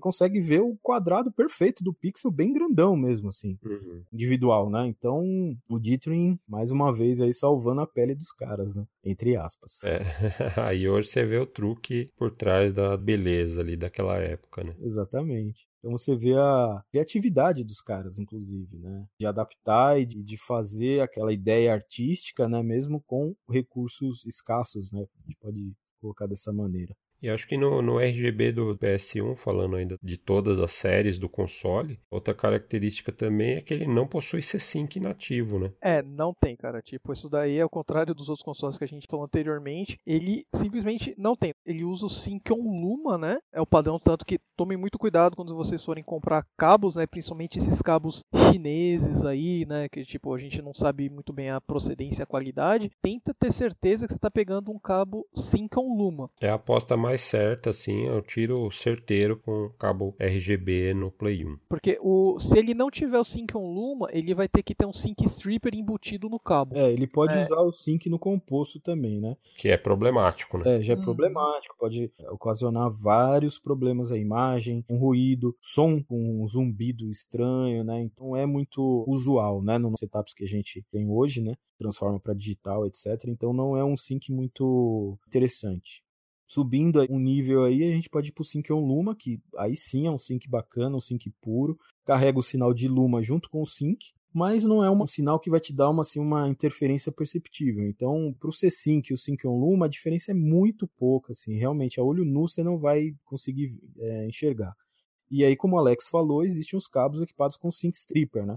E aí você uhum. vai entrar lá no site da Retro Gaming Cables, por exemplo, para comprar um cabo, e você vai ver, pô, mas aqui tá aqui ó, anunciado cabo C5 pro PlayStation. Michelin falou que não tinha, mentiroso. Não é que a gente é mentiroso, é que o cara colocou um sync stripper, ele pega o sinal do Sync on Luma, que é o melhor que o PlayStation oferece, tira o sinal do Luma e só deixa o sinal do Sync composto, que é o C-Sync. Sync composto de Sync horizontal e o Sync vertical. Então, ele gera um C-Sync ali, né? Só que você vai pagar mais caro no cabo, tá? E vai ter um resultado idêntico se você usar um Sync on Luma. É vantagem dependendo do equipamento que você tiver, né? Se o equipamento que você tem requer que receba o C-Sync e ele não processa a imagem ali se chegar Sync on Luma, aí vale a pena você pegar um cabo desse com, com C-Sync via Sync Stripper, né? Que é o, o caso de alguns PVMs, né? E assim, tem como caso você fala assim, não, mas eu quero ter o C5 e tal, dá para fazer? Dá. Existe mod para isso. Para tudo tem mod. Exato. Tem como você restaurar aí, é igual acontece com o Super Nintendo, né? Você restaura o C5 no console e você vai poder utilizar um cabo C5 normalmente. É, todo console, na verdade, sempre vai ter o sinal de C5, né? Porque ele vai gerar um sync de vídeo que não vai ser misturado com nada. Agora, se ele vai ter o sync disponível ali na saída, são outros 500. Então, sempre via mod, dá pra gente roubar o sinal lá e aplicar em algum ponto do cabo lá que tá vazio e aí usar. Mas aí já vai pedir aí um mod mais pesado no console e no cabo também, né, inclusive, né? Para você jogar o sync direto lá, por exemplo, se você tiver um cabo chinês que usa qualquer outro sync, sync no vídeo composto, por exemplo, né? Você vai ter que alterar o cabo também. Como o Fabão falou, tiro mais certeiro aí, sync on Luma. E aí para cabo RGB, para qualidade de imagem e tal. No Play 1, do primeiro até o último console lá, desde o japonês até o último PS1 que saiu, não tem muito segredo então para você escolher o seu modelo pela qualidade de imagem, que como o Alex mencionou, vai ser basicamente a mesma qualidade de imagem em todos os consoles. Uhum mas não é a única maneira de se jogar PS1 hoje em dia, né? Partindo do aparelho original, né, das versões que você tem, a FAT ou a Slim do Play 1, você também consegue utilizar é, os jogos de Play 1 no Play 2 via retrocompatibilidade. Eu acho que é a maneira que o pessoal mais utiliza aí hoje, né? Já compra um console só, um Play 2 e já serve para rodar Play 1 e Play 2. É, acaba sendo econômico, inclusive no espaço no setup, né? Uhum. Exato, exato. Inclusive no Play 2 você tem a opção de usar o cabo vídeo componente também, né? para jogar Play 1 e tal. Abre o leque aí, né? É assim, só relembrando, no PlayStation 1 você não pode usar o cabo vídeo componente. Apesar do cabo do Play 2 encaixar no Play 1, ele não tem o sinal, né, de uhum. componente, então você não vai conseguir usar. Agora, pelo PlayStation 2, além de, de você usar RGB, mas você ainda tem a opção de usar via componente. Então, se você é uma pessoa que não está disposta a, a gastar num setup com scaler e tal, você consegue ligar o PlayStation 2 por componente na sua TV digital, que a grande maioria tem entrada vídeo componente, e usar o Play 1 lá tranquilamente. Uma saída de vídeo com uma qualidade bacana, né? E que é muito mais comum para várias TVs, né? Tipo, o SCART RGB você não consegue ligar normalmente numa TV qualquer, né? Que se comercializa no Brasil, nem as, as antigas de tubo, nem as modernas flat. Mas a maioria das TVs, até recentemente, pelo menos, tinham entrada componente. Né? E você pegar uma TV de tubo com componente e ligar o Play 2, a imagem vai ficar muito boa. É, fica fantástica, realmente. Tem uma peculiaridade aí de usar esses cabos no Play 2 que você tem que escolher qual é o espaço de cor no menu de sistema do Play 2, né? Se você for utilizar cabo componente, tem que ir lá no menu e escolher o YPBPR. Se você for usar o, SCART RGB, tem que ir lá e escolher o espaço de cor RGB. Senão o seu console vai ficar com cor estranha. Eu me recordo que quando eu liguei o Play 2 aqui com cabo RGB e ele estava setado para YPBPR. E aí ele ficou com uma imagem bem estranha, ficou tipo só verde a imagem, assim, faltava cor. Aí eu me lembrei que tinha que fazer essa configuração lá no menu de sistema do console. Então é sempre importante estar atento a esse detalhe. Você deu sorte, porque a maioria das vezes nem dá imagem, né? É, nem dá imagem. Aí você tem que ir lá e selecionar a modo stealth, sem ver a imagem.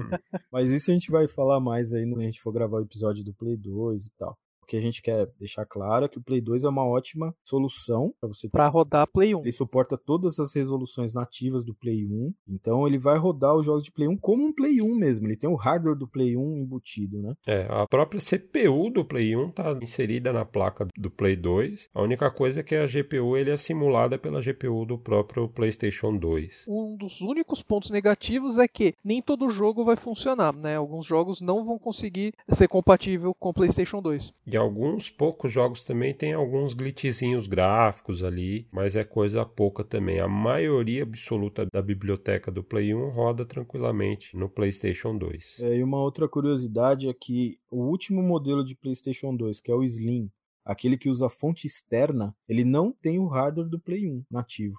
Sony tirou para baratear mais o custo, mas mesmo assim ele roda jogos de Play 1 por emulação. É, e já era emulação total, né? 100% emulado. Agora, se você comprar aquele Play Slim que tem a fonte interna ainda, ele tem o hardware do Play 1. E aí fica aquela dúvida, né? Se você for utilizar o seu Play 1 via PS2, qual solução utilizar? Componente ou RGB? De qualidade de imagem mesmo, a diferença não é muito grande. Mas, por exemplo, se você for utilizar com Frame Master, o Frame Master tem um certo problema com o cabo componente que as cores ficam geralmente mais quentes, né? Ele dá uma alterada nas cores ali. Então, se você for utilizar com cabo SCART RGB, as cores vão ser mais puras. E eu não cheguei a testar pessoalmente, mas eu vi no teste dos caras do My Life in Game, por exemplo, que eles fizeram comparação ali de imagem usando cabo componente de Play 1 no Play 2, né? Usando via componente e via RGB. E aí eles constataram que via componente perde-se um pouquinho de contraste. Então, por RGB, você costuma ter a entrega de cores mais puras, assim. É, uma diferença bem pequena, né? Você vai olhar e vai falar, pô, tô perdendo qualidade de imagem. É, se for mais prático você utilizar componente no seu setup, não se deixe impedir ou se intimidar por isso, né? E é interessante a gente relembrar também que, assim, o Fabão falou que a qualidade é bem próxima, né? Mas só que a gente tá falando disso, ambas as conexões ligadas ao Frame Master, tá? Uhum.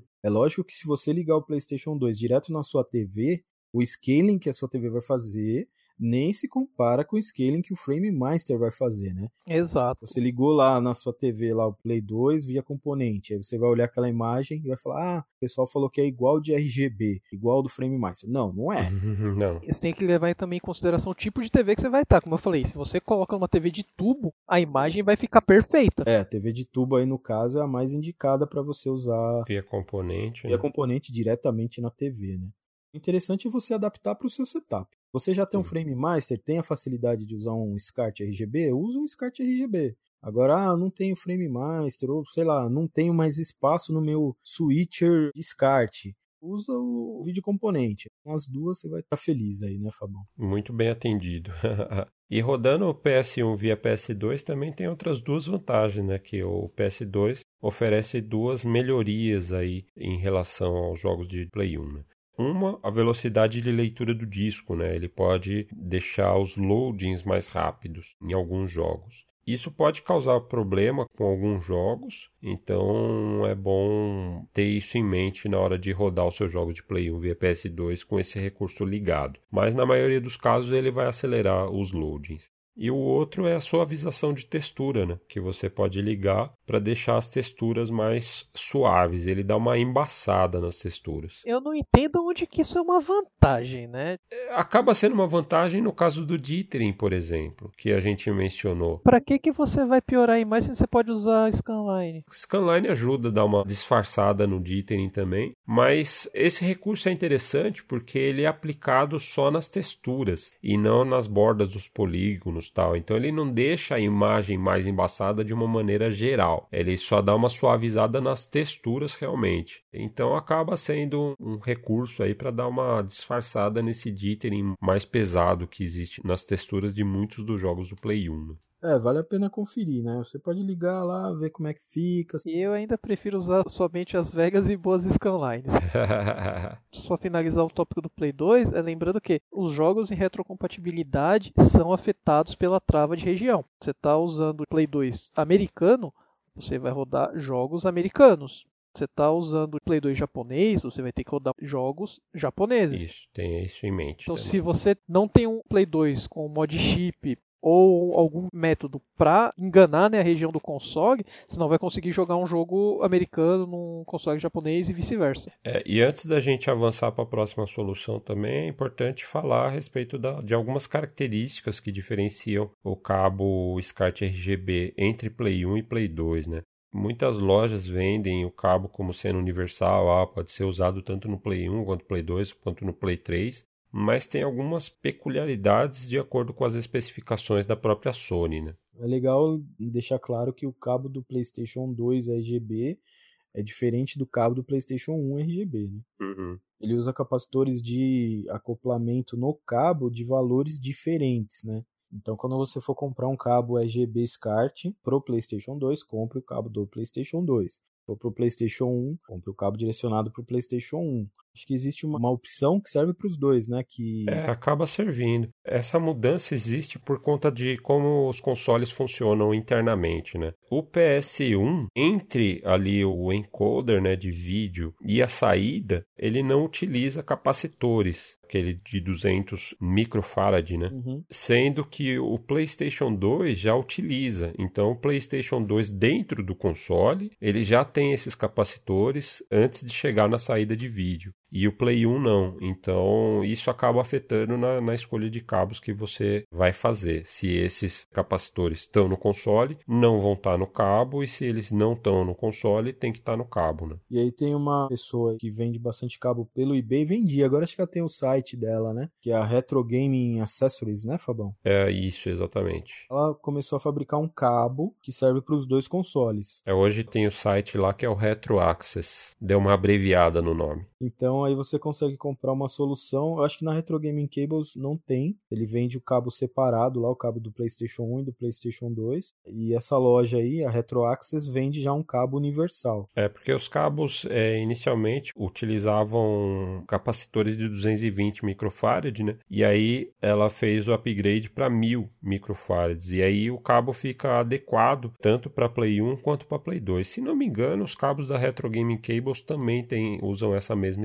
especificação para que eles fiquem universalmente compatíveis, né? Mas é importante ter isso em mente e até verificar se os seus cabos estão dentro dessas especificações. Né? Melhor mesmo é comprar um cabo para cada console. É, se puder. Agora, se você for utilizar só o Play 2, por exemplo, para rodar jogo de Play 1 também, já compra o cabo adequado para o Play 2. E aí, antes da gente avançar, acho que tem mais um detalhe é, interessante, que é a respeito de light gun, né? A gente sempre valoriza bastante esse aspecto nos nossos pods, né, para todos os consoles, e Play 1 também é um console que tem light gun, né? Sim. Tem a Guncon, aquela light gun da Namco. Ela funciona de um jeito um pouquinho diferente das convencionais, né? Mas a premissa é a mesma. A grande premissa é, ela só funciona com CRT. Não se esqueçam disso. Nisso é a mesma coisa. Se você você quer brincar com a pistolinha do amigo, tem que ser no CRT. Não dá para fazer isso numa TV moderna. É uma, uma das grandes desvantagens, né, dos nossos setups aí com TV digital é isso, né? É. Mas aí o pessoal já deve ter percebido que as pistolinhas do PlayStation têm uma saída de vídeo. É, então, ela tem ali uma interface com cabo composto, né, para funcionar a Gancon. E isso porque a Gancon, ela não só tem essa comunicação da Light Gun, né, com o sinal ali que está passando na TV, mas ela utiliza para fazer essa comunicação não a sincronia vertical, mas a sincronia horizontal da TV que funciona numa frequência muito maior né, do que a frequência horizontal. Então, para ter uma precisão muito maior, ela puxa o sinal da sincronia horizontal e para isso ela puxa esse sinal de sync exatamente do sync do composto. Então por isso que ela precisa ter essa conexão com o cabo composto do console. E aí isso acaba afetando na escolha do seu cabo do seu PlayStation 1, né? Porque se você vai utilizar a Gancon com a sua tela CRT, você também tem o benefício de utilizar com RGB. Mas obrigatoriamente o sync vai ter que vir de um cabo composto saindo do console. Aí você vai se perguntar, pô, mas então eu só posso jogar com a pistola na CRT por vídeo composto? Não, pode usar com RGB também. O pessoal já fez os cabos pensando nisso e você vai ter ali o cabo RGB com as entradinhas RCA para suprir essa necessidade, né? E você conseguir jogar normalmente com o cabo RGB. Exatamente. Então você pode ter o benefício aí da maravilhosa qualidade de vídeo do RGB, mas puxando o sync para a Gancom, para ela ter essa informação de sync do RCA. E aí vem outra dúvida, né? Porque a gente falou aí de modelos de, de Play 1 tal que abandonaram o RCA, né? Só tinha o RCA mesmo ali na, na primeira leva de consoles. E aí depois abandonou-se isso e só tem o Multi-AV, né? Então como você vai fazer para puxar o sinal de sync ali do composto, sendo que não tem saída RCA no console, se você for puxar o RGB ao mesmo tempo. Aí tem um acessório também que é tipo um cabo que vai sair, ele vai fazer o pass-through do sinal RGB, né, da multi-out, mas ele tem também um cachimbinho ali com uma saída de vídeo componente para usar justamente com os consoles que não tem o RCA. E aí você consegue usar a Gancon nesses consoles também. E outra solução também é comprar o cabo que o Alex falou, que já tem um plugzinho ali preparado para ligar a pistolinha ali e aí o RGB vai para a TV normal e tal. Aí vem uma outra questão que o Fabão vai responder pra gente. e quando eu vou jogar um jogo de pistola no PlayStation 2 e vou usar cabo componente original da Sony? Como é que eu faço, Fabão? Já que não tem saidinha nenhuma de vídeo e atrás do PlayStation também não tem. Hum, aí você me pegou. você pega o sync do cabo verde. Ah, é verdade, né? O cabo da pistola ele tem uma entradinha RCA e uma saidinha. Então você liga a saidinha na TV e liga o cabo verdinho na entrada. Então você vai fazer um pass-through aí que nem o Fabão tá falando e você vai pegar o sync do cabo verde do vídeo componente. Então você pode ver aí que seja lá qual for a opção de vídeo que você está utilizando no seu setup, é uhum. possível uhum. Você brincar com a pistolinha do seu amigo, como o Alex costumava fazer. Quem nunca aqui, né? tá coberto. E aí, eu, como a gente mencionou, o Play 2, quando você está rodando o jogo de Play 1, ele não faz nenhuma conversão de resolução. Ele processa os jogos de Play 1 na resolução nativa de Play 1. Os jogos de Play 1 têm diversas resoluções disponíveis, né? A gente estava falando, inclusive, no episódio do Saturno, uma diferença muito importante na resolução dos jogos da Capcom entre Play 1 e Saturno, e principalmente do Castlevania Symphony of the Night, entre o Play 1 e o Saturno. Lá a gente falou das complicações de conversão de uma versão para outra tal, que resultam ali em diferenças gráficas, né?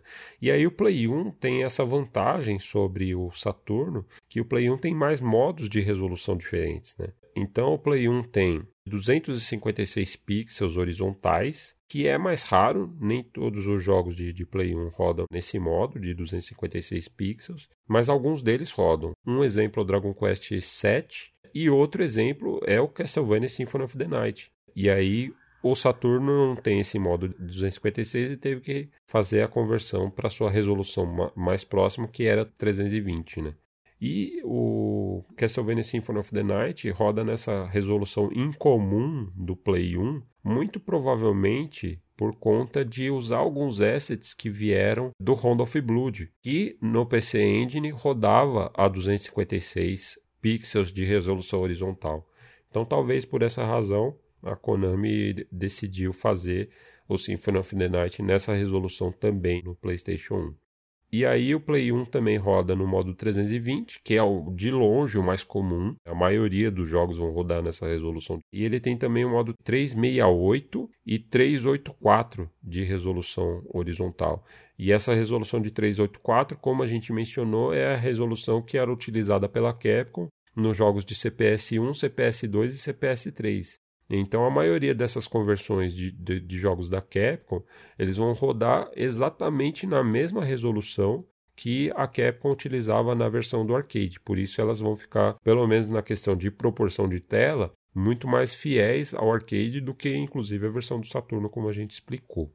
E aí tem outros modos de resolução, que é o 512 e o 640 pixels de resolução horizontal, e aí de vertical tem o modo que é o 240p e o 480 que aí vai ficar entrelaçado, né? Em, em suma, tem a resolução, números diferentes de linha para os jogos da região europeia do modo PAL, né? E isso acaba sendo importante quando a gente vai considerar onde a gente vai ligar esses jogos de Play 1, né? Porque o Play 1 acaba sendo tão problemático ou mais do que o, o Super Nintendo. A questão você vai rodar tipo num frame, não vai fazer tanta diferença, porque a gente, como a gente já explicou, ele tem o buffer, então ele consegue tipo preparar a imagem antes de jogar na tela. Isso, ele vai converter ali e tal. Você faz um, no SSI, cara, você vai ter muito mais trabalho de acertar os timings, Exato. acertar os refresh certinhos para você trabalhar em cima dessas resoluções. Né? Então, basicamente, cada jogo você vai ter que ter uma configuração diferente. Isso. O SSC ele tem que ser customizado para cada resolução diferente, né? Ele não é plug and play, né? É a resolução genérica dele, o modo genérico, né? O ruim do genérico é que ele gera aquela piscagem, né, que fica. Então você tá jogando, de repente a tela fica preta, aí daqui a pouco volta. Ou a imagem fica oscilando também. Nem tô falando da mudança de resolução, né? No caso que nem o Chrono Cross, né? Sim. Tipo, 240 para 480, mas não, ele simplesmente apaga, cara. Você tá jogando, a tela apaga durante um tempo, daqui a pouco volta. Vai acontecendo até você é, configurar corretamente aí os timings do OSSI para resolução. Como ele só multiplica as linhas, ele depende muito mais do ajuste de acordo com a frequência de operação do vídeo que está chegando nele, né? E aí você tem que configurar isso manualmente. Graças ao nosso saudoso Firebrand, né? Você hoje já tem diversos perfis, né? Que você consegue colocar tudo. E vale a pena você investir esse trabalho aí no, na hora que você estiver colocando o Play 1. Que se você não consegue jogar um jogo devido a esses problemas, não é do aparelho, né? Do Play 1 e nem do SSI. Você só precisa fazer a calibragem correta de acordo com a resolução. É, e aí para calibrar jogo de Play 1, um desafio, porque mesmo o Firebrand ele não se dedicou ao Play 1 ainda, Uhum. nos perfis dele. Mas, mas relaxa que logo ele deve fazer alguma coisa. Sim, sim. E aí vai ser esse desafio, né, de você saber em que resolução que o seu jogo está rodando. Então, a dica que fica é a maioria dos jogos de Play 1 rodam no modo 320 de resolução. E aí talvez valha você copiar, por exemplo, os timings que o Firebrand X compartilhou para jogos de Mega Drive e de Saturno que utilizam essa resolução de 320. Para o modo 256, talvez valha você copiar os times que ele publicou para Super NES e Nintendinho, por exemplo, que utilizam essa resolução de 256. Acho que ele publicou de PC Engine também, se não me engano. Ele está bem focado nos perfis de OSSI, está sempre atualizando, então até a data, né, que o podcast sair, né, se ainda não tiver alguma coisa, fica acompanhando, porque é certeza que ele vai lançar alguma coisa. Sim, acompanhando tanto no site quanto no canal dele do YouTube. E aí tem a questão também de troca de resolução, né? Tem alguns jogos muito problemáticos no, no, no Play 1. Acabei de mencionar o Chrono Cross, fica injogável, cara. É. Injogável mesmo. A era 32 bits abraçou aí a resolução de 480i em muitos dos seus jogos, né? Então, você tem essa resolução como uma resolução mais comum, né? E E pra época também não era, infelizmente, né? Na época, tipo, não tinha problema nenhum com as TVs CRT, né? verdade, infelizmente hoje pra gente que usa scaling, né? Sim. Então, por exemplo, no Frame Master, o Alex deu exemplo aí do Chrono Cross, né? Quando você tá no jogo, você tá rodando a 240p. Quando você entra em algum menu ou na própria tela de abertura do jogo, né, na tela de opções, ele roda numa resolução maior para dar um efeito mais bonito e tal, que é o 480i. Na TV de tubo, ok, você coloca, você não está nem percebendo, ele troca uhum. instantâneo ali, você nem percebe. Agora, quando você liga no frame, cara, ferrou-se tudo. A cada troca é 7, 8 segundos de tempo para o frame sincronizar a imagem de novo. É. Então você imagina, você jogando um jogo, toda hora que você vai entrar na tela de, sei lá, de menu de um RPG para equipar um item, equipar alguma coisa, usar um item, você tem que esperar de 7 a 8 segundos. O SSI consegue reduzir isso daí para ficar 3, 4 segundos, né? Mas mesmo assim é um pouco sofrido, não é inaceitável igual o frame, né? E já não é igual você jogar numa TV de tubo, por exemplo. E mesmo assim, não é só o fato de você ter que esperar, porque enquanto você está esperando, o jogo continua funcionando. Exato. Então, se você volta do menu para o gameplay, você vai perder ali, mesmo com SSI, 2, 3 segundos de gameplay, Pode ser a diferença entre a vida e a morte, né? Exato. um jogo de RPG nem tanto, mas um jogo de ação aí, é. cara, ferrou. O Symphony of the Night mesmo é um jogo que faz essa alteração, né? Do 240p no gameplay para 480i nos menus, né? Acho que no mapa também, se não me engano. E aí, se você volta do menu para o jogo, ter que esperar 2 a 3 segundos no SSI, 8 segundos ou mais no Frame Master, você tá, tipo, perdendo esse tempo todo enquanto o jogo continua funcionando, né? Dá vontade de chorar, né? Aí uma opção acaba sendo lançar a mão do famoso scaler chinês, que a gente malha tanto acaba sendo uma solução para jogar esses jogos, né? Porque o Chineca simplesmente interpreta tudo como 480i. Para ele é 240p não existe. Então ele acaba não tendo que resetar o sync, né, para fazer o handshake novamente com o dispositivo, quando há essa troca de resolução no console. Como ele está interpretando tudo como 480i, para ele tanto faz. O scaler chinês salvando o dia novamente. Só nesse caso específico. Olha, eu prefiro morrer no Symphony, cara. Ele não vai ter esse problema, mas vai ter outros gigantes problemas que a gente já comentou aí no podcast que a gente fez sobre scaling, né? Vai adicionar um lag fenomenal, a imagem Sim. cheia de defeito, etc. É problema. O melhor de tudo é você ter uma TV de tubo. Exatamente. é, aí não tem problema nenhum tanto com Play 1 quanto com Play 2, rodando a resolução nativa certinha do jogo. Scanlines, etc. Mas aí temos outras soluções também, né? Sim, a família PlayStation continua, né? A gente passou do Play 1, continuou jogando ele no Play 2 e a Sony manteve no Play 3, cara. Inclusive, curiosamente, né? Acho que muita gente esquece que o Play 3 roda jogos de Play 1 via disco, né? Só você colocar ali o disco de Play 1, ele vai rodar o jogo tranquilamente porque teve toda aquela questão do abandono da retrocompatibilidade com o Play 2, né? Os primeiros modelos tinham os processadores do Play 2 embutido, aí depois a Sony removeu a GPU e ficou uma solução híbrida de emulação e rodar processamento nativo. E aí depois acabou com o modelo Slim abandonando completamente a retrocompatibilidade com o Play 2, né? Mas com o Play 1 isso não aconteceu. Tipo, a retrocompatibilidade continuou funcionando em todos os modelos do Play 3, né? Desde o primeiro lá o FAT até o último Super Slim, né? Porque ele passou pelo Slim e depois o mais Slim ainda. Todos eles rodam jogos de Play 1 via disco, né? Seguindo os passos também do Play 2, eles têm a trava de região. Então, Exato. jogo japonês só em console japonês e vice-versa. Inclusive, naquela primeira leva de Play 3 que chegou no Brasil, eu lembro que chegou muito console asiático. O meu primeiro console que eu comprei em 2008, ali pela época do Metal Gear Solid 4, foi um console asiático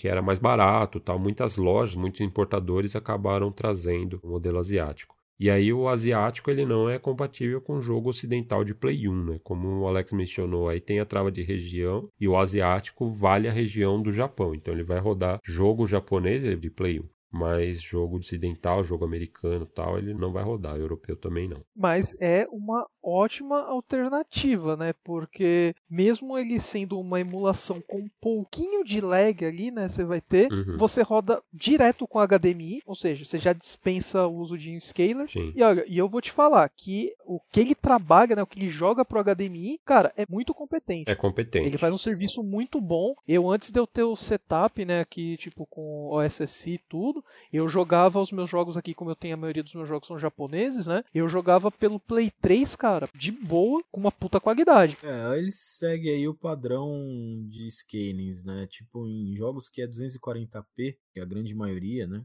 Vai ficar com scaling legal e tal, vai rodar bonito, né?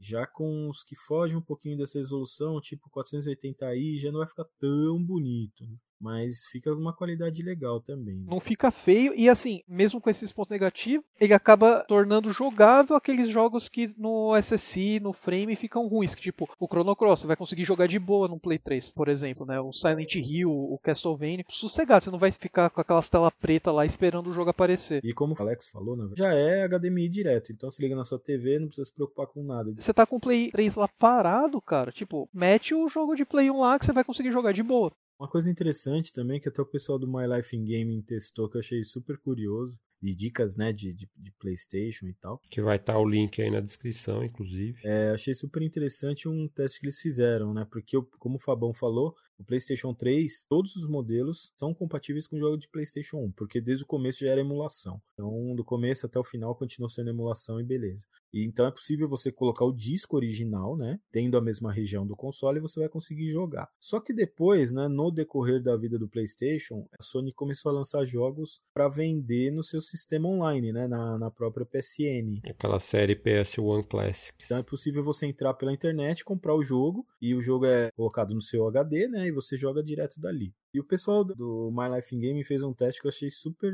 curioso, assim. Eles chegaram à conclusão que o jogo em CD, alguns títulos, tá? Não são todos, rodam com uma imagem muito melhor do que o jogo que é comprado pela PSN. E assim, não um pouco melhor, é muito melhor. É. assim. Fica bem sharp mesmo. Bem crocante, bem bonito, as mesmas cores, etc. Inclusive, eles colocaram lado a lado lá, eles concluíram que a imagem de alguns jogos rodando em disco no Play 3 fica mais nítido, mais crocante do que o mesmo jogo no Play 1 rodando via upscaler do Frame Mais. vai entender, né? Absurdo. O jogo baixado, assim, uma qualidade, assim, feio, cara, feio. Parece ter um blur, assim, gigantesco na imagem, assim. É muito bizarro. Eu imagino que o, o jogo baixado, né? A versão digital dele já venha com outro emulador embutido, otimizado para aquele jogo. É, É, ela já, ela pode ser que ela já seja pré-emulada, né? Tipo, já vem com o emulador embutido, então ele não usa o do sistema, né? E aí o do disco seja exatamente o emulador do sistema que é genérico para todos os jogos, talvez. Possivelmente cada jogo é standalone, né? Uhum. Mais uma dica aí pra vocês, né? Então, se você quiser rodar PlayStation 1 no PlayStation 3 bonitão, rode do CD, tá? Não É. são todos os jogos, como a gente falou, são alguns jogos. Eu acho que no vídeo deles eles usam o exemplo do Breath of Fire, né? É, Breath of Fire se eu não me engano, o Gensou Suikoden E também. o Grandia também. E o Play 3 oferece uma, uma possibilidade bem interessante, que até então a gente estava falando da saída dele HDMI 1080p para TV moderna, né? Mas o PS3 também utiliza cabo componente. Exato. Então você pode utilizar o Play 3 para rodar jogos de Play 1 numa TV CRT, por exemplo, via cabo componente. Só que, ao contrário do PlayStation 2, que roda os jogos de Play 1 nas suas resoluções nativas, o Play 3, quando dá saída via componente, ele converte todos os jogos para 480i. Uhum. Então sempre vai sair via componente jogo de Play 1 em 480i. Ou seja, ferrou tudo, né? É, ferrou.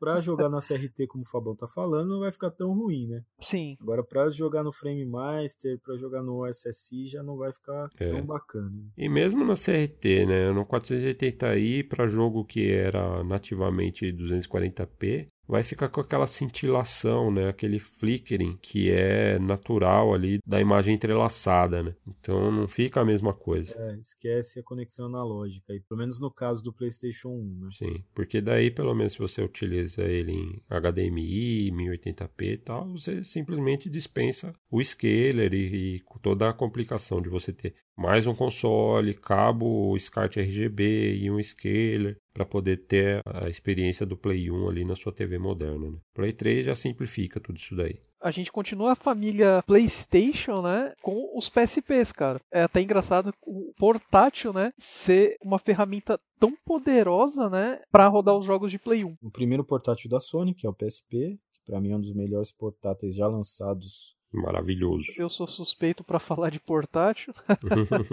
ele também tem a opção de rodar jogos de Play 1. O PSP, né, seguindo já os passos do Play 3, ele começa a utilizar as mídias digitais, né, do Play 1. Então você vai lá na Store, né, que, tipo, que agora não funciona mais, a não ser que você tenha comprado na época, tudo, senão vai mais baixar para os PSPs. O que eles faziam? Baixava lá o jogo comprado na PSN, rodava no seu PSP através de um emulador também teve diversas versões, tal, de acordo com os firmwares, tudo, e, e, vai rodar normal. Hoje em dia você vai ter que seguir aí pelo famoso Capitão Gancho, né? Uhum. Vai fazer a conversão da ISO, né, do jogo de Play 1, jogar dentro do seu PSP e rodar de boa. Inclusive, se você utiliza aí um custom firmware, você pode escolher diversas versões que foram lançadas dos emuladores oficiais e cada versão tem uma lista de compatibilidade. Então, às vezes tem jogo que não, não rodou direito, você consegue voltar uma versão né, do emulador para rodar o jogo até você achar a versão que você vai conseguir jogar de boa. E pirataria, hein? Ah, cara, nesse caso ela é válida, vai. E o legal do PlayStation rodando no PSP, né, é que a resolução da tela do PSP é de 480 por 272 pixels, né? Cabe lá a imagem 240p sem escalonar nada. Isso, exatamente. Ele fica bem próximo ao tamanho da própria tela, né? Fica algum espaço de pixel preto em volta da imagem ainda, mas dá para fazer o modo Pixel Perfect ali. Inclusive, se você selecionar o modo de tela original, vai ficar esse Pixel Perfect, a imagem 240p encaixada certinho ali. Que é o recomendado, sem né? Sem precisar escalonar, porque daí não fica irregular a imagem, né? Dá para deixar ela esticada na tela do PSP, mas aí já não fica um múltiplo perfeito, então fica bem irregular perde crocância, adiciona shimmering no scroll, então fica mais problemático. Você está querendo me dizer que num podcast de RGB vocês estão falando para jogar num portátil? Mas não é a única solução, mesmo com o PSP, né? Ah, bom. Tava pensando que tinha coisa errada aí, tinha pegadinha do malandro. mas aí o Alex falou, né? E aí, mas você vai jogar no portátil? Então, como vocês sabem, o PSP 2000, né, o segundo modelo lançado, tem aquele primeiro modelo que é o modelo tijolo, né? O FAT. que é gordinho tijolo. Uhum. Aí saiu o segundo modelo que era um pouquinho mais magrinho, que é o modelo 2000, né? Apesar dele ter uma tela um pouquinho inferior ao modelo 1000, ele tem uma vantagem bem interessante aí, que é uma saída de vídeo. Grande vantagem, né? É possível você usar um cabo de vídeo componente para rodar os jogos de PSP na sua TV. Quando a gente diz PSP, quer dizer PSX também, né? O, tudo que roda ali no, no, no seu portátil, você vai transportar para sua TV e poder rodar na imagem maior. Exatamente. Então, tipo, todos os PSPs a partir do modelo 2000, 3000 e o PSP Go, você vai conseguir utilizar um cabo, né, de vídeo componente. O PSP Go, inclusive, tem uma basezinha que já sai com o cabo, né? Você deixa ele lá em cima dessa base e ele já sai com o cabo direto para a TV. E são todos com conector proprietário no lado do console, né? Não é um, um, cabo componente RCA, até porque nem tem os RCAs ali no portátil, né? Uhum. Então você tem que comprar o cabo adequado para o seu console. E um outro ponto interessante também é a gente falar que o PSP 3000 e o PSP Go ele suporta um modo de imagem 240p via cabo componente. Então você consegue jogar a imagem do PlayStation 1, por exemplo, para o seu Frame Master via cabo componente na resolução nativa. Ou SSI, a mesma coisa, né? Ou na sua TV CRT. Exato, não consegue utilizar no, na sua TV, no seu SSI, vai rodar de boa. Essa resolução 240p é mais interessante quando você vai usar os scalings, né, do que ligar direto na TV. E aí, vale lembrar também que o PSP 2000 ele não suporta a saída 240p via componente, só do 480i. Então fica a dica aí para quem quiser ligar na TV. O mais interessante é o PSP 3000 e o PSP Go. E para você fazer essa saída em 240p é interessante que é uma opção meio dúbia ali, né? Porque você tem que escolher para isso um modo chamado interlace. E na real, interlace você presume que seja 480i, né? Que o I de interlaced. Mas o, o interlace, na real, na real, ele significa que o portátil está dando saída a 15 kHz. E como a gente sabe, como a gente já falou nos episódios anteriores, 15 kHz vale tanto para 240p quanto para 480i. E aí, se você ativar esse interlace, que na real é 15 kHz, o jogo está dando saída na sua resolução nativa. Então, se ele era 480i, ele vai sair 480i, mas se ele era 240p, ele vai dar saída em 240p também, com esse modo interlace. Exatamente. Aí para ligar na sua CRT aí é na CRT. Eu fiquei bem curioso, mano. E o legal é que o PS pegou, né? Ele é menorzinho, tem uma base, né, para você deixar perto da TV. Você consegue sincronizar o DualShock 3 nele. Uhum. Basicamente vira um console de Play 1, né? Ou próprio PSP para você jogar na TV. É, ele é um micro console. Né? Exatamente, exatamente. Ele é tipo um PlayStation 1 mini. E mais uma vez, só para não fugir à regra, né? A última versão, que é a mais discriminada, tem menos coisa, né? Porque o PSP Go não dá para rodar disco, só dá pra para rodar via memória e etc. Ninguém deu bola quando saiu é a melhor opção. Exatamente. Olha a ironia da história. o Super Nintendo Baby, o Mega Drive 3, né? É todas essas coisas aí. Então, assim, não desprezem os consoles aspa da panela, né? Por isso que o Michelinha tem aquele Mega Drive da T-Games, né? Aquele Mega Drive compacto lá. Porque ele ainda vai descobrir algum valor naquilo. Nem pra pôr fogo serve aquilo, cara. É pra queimar, ele queima estranho. Mas aí, depois do PSP, né? A gente tem o grande e poderoso PS Vita. Maravilhoso também. O pessoal menciona, ah, o PS Vita não tem jogo. Eu falo, teu labo. Praticamente o Nintendo 64 da Sony, né? O... É, só que é o contrário. Ele tem uma coisa interessante também, a tela dele é quase um 720p, né? É, o curioso da tela dele é que ele é exatamente o dobro da resolução do PSP. Foi tipo minuciosamente calculado pela Sony para que fosse um scale perfeito da tela do PSP, né? Uhum. É tipo só multiplica por dois. O 480 vira 960 e o 272 vira 544. 960 por 544. É a resolução da tela do Vita. Quer dizer que simplesmente 240p é um scale perfeito 2x, mano. Você consegue fazer os downloads, né, dos jogos de PS1, né, na PSN, estão ativos, né, estão de boa. Comprei vários jogos, né, de PS1 pro PSP e rodam perfeitos e crocantes, cara. Muito perfeito. Inclusive tem uma manhãzinha, né, porque o jogo, para ele ser rodado no Vita, ele tem que ser habilitado a compatibilidade pela Sony, né? Então, se você entra na PlayStation Store, nem todos os jogos de PS1 Classic estão disponíveis para PS Vita. Mas se você fizer uma pequena manha, que é baixar esses jogos pelo seu PS3 e do PS3 transferir para PS Vita, você vai conseguir fazer rodar esses jogos de PS1 no Vita, mesmo que eles não estejam compatíveis na PS Store. E Sony, hein? É uma pequena complicação aí. Comprei o Castlevania, comprei o Wild Arms, Final Fantasy IX. Nossa, tem muito jogo, mano. Roda muito perfeito, cara, perfeito. Assim, é, dá, dá, gosto de jogar, principalmente a tela do Vita, que é uma tela maravilhosa. É, uma tela de OLED, né, mano? Do primeirão. Mesmo a tela do segundo, cara, que não é OLED. É um LCD bem competente, né? Vale muito a pena, cara, vale muito a pena mesmo. É interessante a gente explicar também por que a gente tá falando tanto de 2x perfeito, 1x perfeito, né? Porque qual é a diferença? Quando você consegue acomodar a resolução na tela de uma maneira igual, né? Ou seja, 1x, 2x, 4x. Múltiplo perfeito, né, que a gente fala. A TV, ela não tem que fazer um scaling, ela não tem que ficar trabalhando aquela imagem. Na TV, no caso, a tela, né, como a gente está falando aqui da resolução da tela do Vita.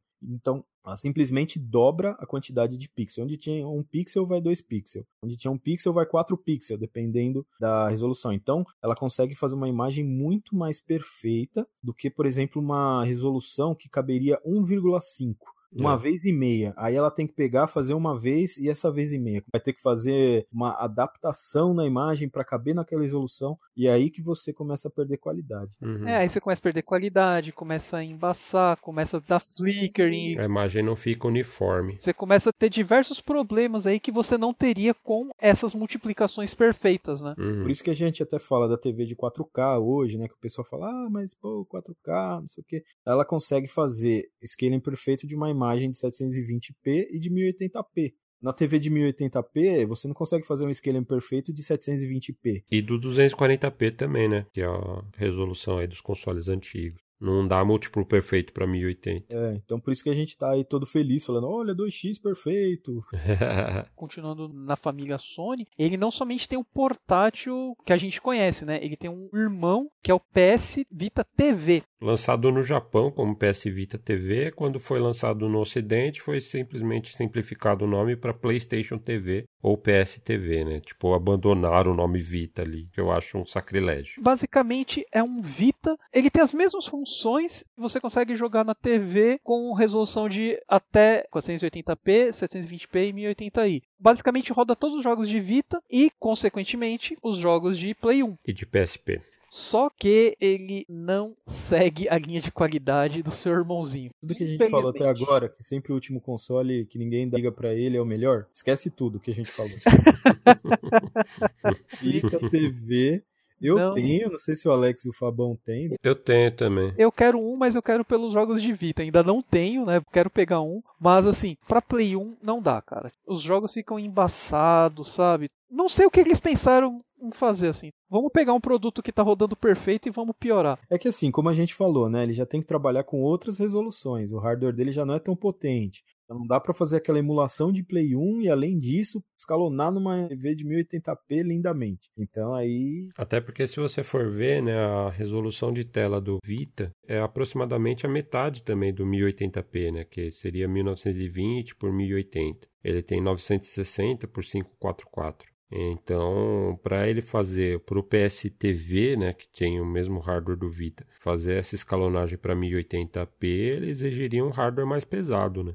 E se você for ver 1080i, que é entrelaçado, tem o output de pixels, né, que é a metade do 1080p. Então ele roda praticamente tudo em 720p e aí cai naquilo que a gente acabou de falar. Ele não consegue fazer um scaling perfeito. Ele não consegue jogar 544p, entre aspas, né? Para 720p num scaling perfeito. Eu não tenho o frame aqui para testar, né? Mas você tentou ligar ele no HDMI, não funciona, não fica legal? É, ele tem tipo um filtro de estragar a imagem nativo, assim. Filtro de estragar a imagem nativo, muito bom, muito bom. Filtro Stragator.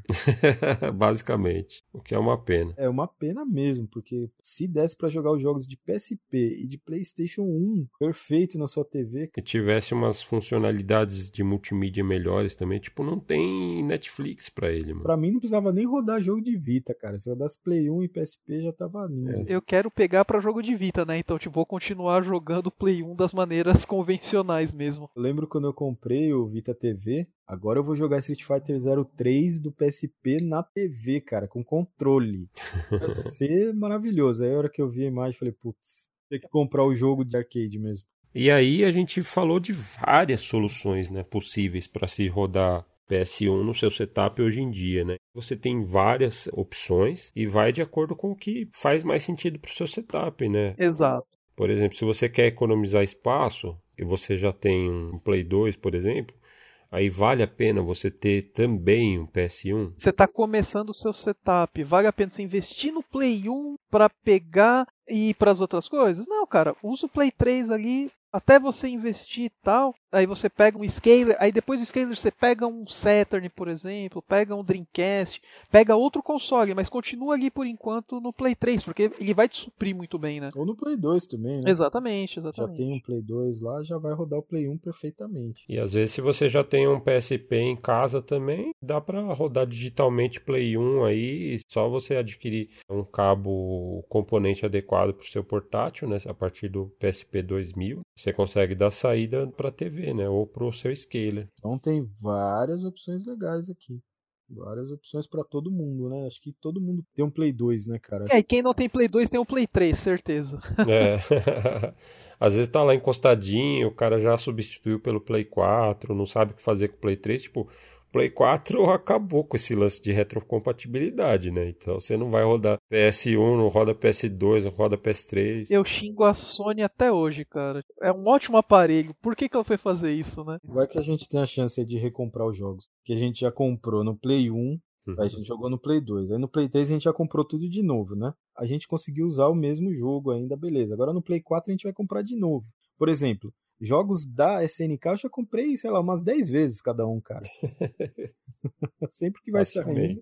Facilmente. É no Xbox, é no Play, é no não sei lá o que, no Play 2, na MVS. Aí eu falo aquela velha frase, né? Você sabe o significado de loucura? é fazer a mesma coisa diversas vezes sem parar. Então, a gente é um bando de loucos, com certeza. E assim, a gente falou, né, das maneiras de se jogar, tal, né, o que você vai escolher e a gente pode falar um pouco agora dos acessórios, né? Pequenos aparelhinhos aí que vão trazer novas funções, né? E melhorar um pouco a sua vida aí enquanto você está jogando Play 1. Se você comprar uma pistola, você tem que ter uma TV SRT. Ou piorar a sua vida, né? é toda uma gama de complicação, né? Que acompanha a sua decisão errada de comprar uma pistola. Mas acho que o acessório, assim, tipo, que todo mundo teve que ajuda muito são os Game Sharks, né, cara? Porra, mas eu não gosto de jogar com truque, eu sou true, não gosto dessas coisas. O Game Shark no Play 1 não necessariamente serve só para isso, né? Tanto o Game Shark, o Action Replay, eles têm diversas funcionalidades, né? Revisões diferentes. Eu colocava o Game Shark, colocava o meu memory card cheio, ele compactava os 15 blocos do memory card em um. Aí eu tinha um outro memory card onde eu gravava o backup e ficava fazendo isso. Então eu precisava pegar um save, pegava, descompactava, buscava o save de novo e vice-versa. Era uma ótima funcionalidade para quem, vamos supor, se só tinha dois memory cards na época. Porque eram caros, né? Então me ajudou muito. É, mais um exemplo como pode dificultar sua vida. Compactando save, cara. Era útil, mano. Como que isso me ajudou? Memory card era um recurso precioso. Eu mano. tinha dois originais e um pirata. O pirata muito jogo não aceitava, né? Então, assim, eu jogava no pirata, bugava, apagava os outros blocos que tinham nele, sabe? Então era horrível. Aí eu tinha que me virar com os dois memory cards originais que eu tinha. Por acaso você comprou do Arlindo seus memory cards originais? Um veio com ele, veio um original com ele. O Arlindo tinha um monte, né, cara? E o outro eu comprei na Liberdade, cara. Paguei caríssimo, acho que eu paguei quase 70 reais na época no memory card. Era uma grana. O que eu comprei era aquele modelo transparente tal, bonitão, japonês tal, e foi uma nota, cara. Doeu o coração, mas assim, ou eu comprava um memory card ou eu não jogava Symphony of the Night. O memory card original realmente a qualidade eu tava até comentando com vocês aí, não sei se vocês vão lembrar, um tempo atrás, que eu tenho um memory card ainda do PlayStation, vocês também devem ter, da época que eu jogava PlayStation mesmo, né? E esses dias eu encontrei ele aqui e tal, e coloquei no PlayStation e meus saves estavam todos lá, cara. Todos os meus originais estão com saves intactos. É, ficou tipo 20 anos com o save desligado e, cara, o save tá lá tem um save no terceiro CD do Final Fantasy IX, que é um dia ainda vou continuar esse save, cara. Alex recomenda muito, né? Muito, muito, muito. Ótimo jogo. Outra coisa que os Game Sharks faziam, que eram muito legais, assim, eu utilizei demais, que eu sempre gostei dessas coisas, é o fato de você ter um reprodutor de áudio e vídeo. Normalmente eles iam nos arquivos .xa. Eu gostava de assistir uma CG, cara colocava CG, a CG rodava lá de boa, ficava escutando as músicas dos jogos, porque tinha muito jogo de Play 1 que você conseguia escutar em um aparelho de CD convencional, né, como a gente já falou. Mas muitos jogos, como eles vinham nesses formato XA, era arquivo de data, então você não conseguia escutar as músicas. Uhum. E eu sempre gostei de escutar música de jogo, então às vezes eu colocava o jogo para rodar, eu ligava lá o Game Shark, né? Só para ficar escutando música, por exemplo. Ele ali é o arquivo de dados gravado no disco, né? Exatamente. Então assim, para mim, também para fato de destravar o jogo para rodar no meu Play, os Game Sharks eu usava para isso, cara, ou para compactar ou para ficar assistindo vídeo e escutando música. É, realmente era uma ferramenta para vários fins, né? Tem outras funcionalidades também, assim, eu mesmo não cheguei a ver, mas diversas revisões e modelos de Game Shark e Action Replay por aí, né? É, hoje é muito útil para aquela funcionalidade que a gente falou, né? Porque existem muitos consoles com mod chip instalado. PlayStation 1 é difícil você achar um console hoje que não esteja destravado. E aí você vai colocar um jogo original e, tipo, o jogo original tem essa identificação de mod chip e acaba, ironicamente, não rodando no, no console. Né? E aí, com Game Shark, você pode inserir o código para enganar o jogo, né? E esconder o mod chip dele. É engraçado que a Sony ela tem um, um acessório bem bacana, né, cara? Oficial, que é o Pocket Station, né? É, na verdade foi embalado da série. Sim, sim. Ninguém tava esperando aparecer no PlayStation. A SEGA começou com uma ideia, ela meio que não aproveitou tão bem quanto a Sony, né? A maioria do que saiu era só para você, tipo, copiar o save, porque saíram poucos jogos mesmo no Dreamcast, né? Já no PlayStation, cara, diversos jogos utilizavam cara, isso. No Dreamcast tinha bastante jogo, cara, que tinha isso como, como feature, né? A SEGA liderando, mas nunca finalizando, né? Exato, a maioria eram jogos japoneses, acabaram ficando meio desconhecidos no mercado ocidental. O Pocket Station utilizava, tipo, o jogo que nem Street, Final Fantasy, jogos que todo mundo tinha, né? Você conseguia jogar. Eu lembro que, tipo, Street você conseguia ficar evoluindo os personagens. Final Fantasy evoluía Chocobo, cara. Era um acessório bem bacana. Você conseguia farmar itens, né, pra usar no jogo, né? Exato, exatamente. A única coisa que eu não gostava tanto no Pocket Station é que não dava para ligar um no outro, né? Pra copiar o save Sim. sem o console, que nem o VMU do, do Dreamcast, né? Mas realmente foi lançado e pouca gente conheceu, né? Pouca gente chegou a comprar. Até porque ele saiu só no Japão, né? O Pocket Station. Não chegou a sair oficialmente nos Estados Unidos, embora alguns dos jogos que saíram nos Estados Unidos mantiveram a funcionalidade, o suporte ao Pocket Station. Então, se você tem um Final Fantasy VIII americano e um Pocket Station japonês, você ainda assim consegue fazer o save ali e ter o recurso do minigame do Chocobo, evoluir o Chocobo e conseguir a GF do Mumba também é o aparelho que eu conheço que mais gasta bateria. é inacreditável. Eu tenho dois aqui, né? Um luz e outro na caixa, fica guardado e tal. Coloquei a bateria. Duas baterias 2032. Aquela bateria normal, né? De relógio. Cara, por incrível que pareça, assim você colocar a mão no negócio, ele não dura nem um mês, cara, as duas baterias. e aí, assim, passou, sei lá, um mês, um pouco mais de um mês, eu fui ver e já tinha secado as baterias. Mas ele não precisa da bateria para segurar os saves, tá? Ele vai segurar o relógio e a funcionalidade da tela. Ele tem um speakerzinho também. Inclusive, ele funciona como despertador, né? Eu falei que não dava para copiar o save, mentira, dá sim. Ele tem um infravermelho. Ah, é verdade. É, ele tem um infravermelho, então dá para você passar o save por infravermelho. Tem que alinhar dois certinho, né? Deve ser horrível, mas funciona. Então, assim, é um acessório bem legal, assim, bem inusitado pra galera, né? Muita gente nem sabe que existe. Evolui muito Chocobo, né? Eu, eu evolui muito o personagem de Street seguindo né, os acessórios, na mesma porta dos Game Sharks né, e dos Action Replay, tem um aparelhinho muito especial, pouca gente conhece também, e é recente, um aparelho novo que foi criado bem depois da morte do Play 1, né, que se chama PSIO.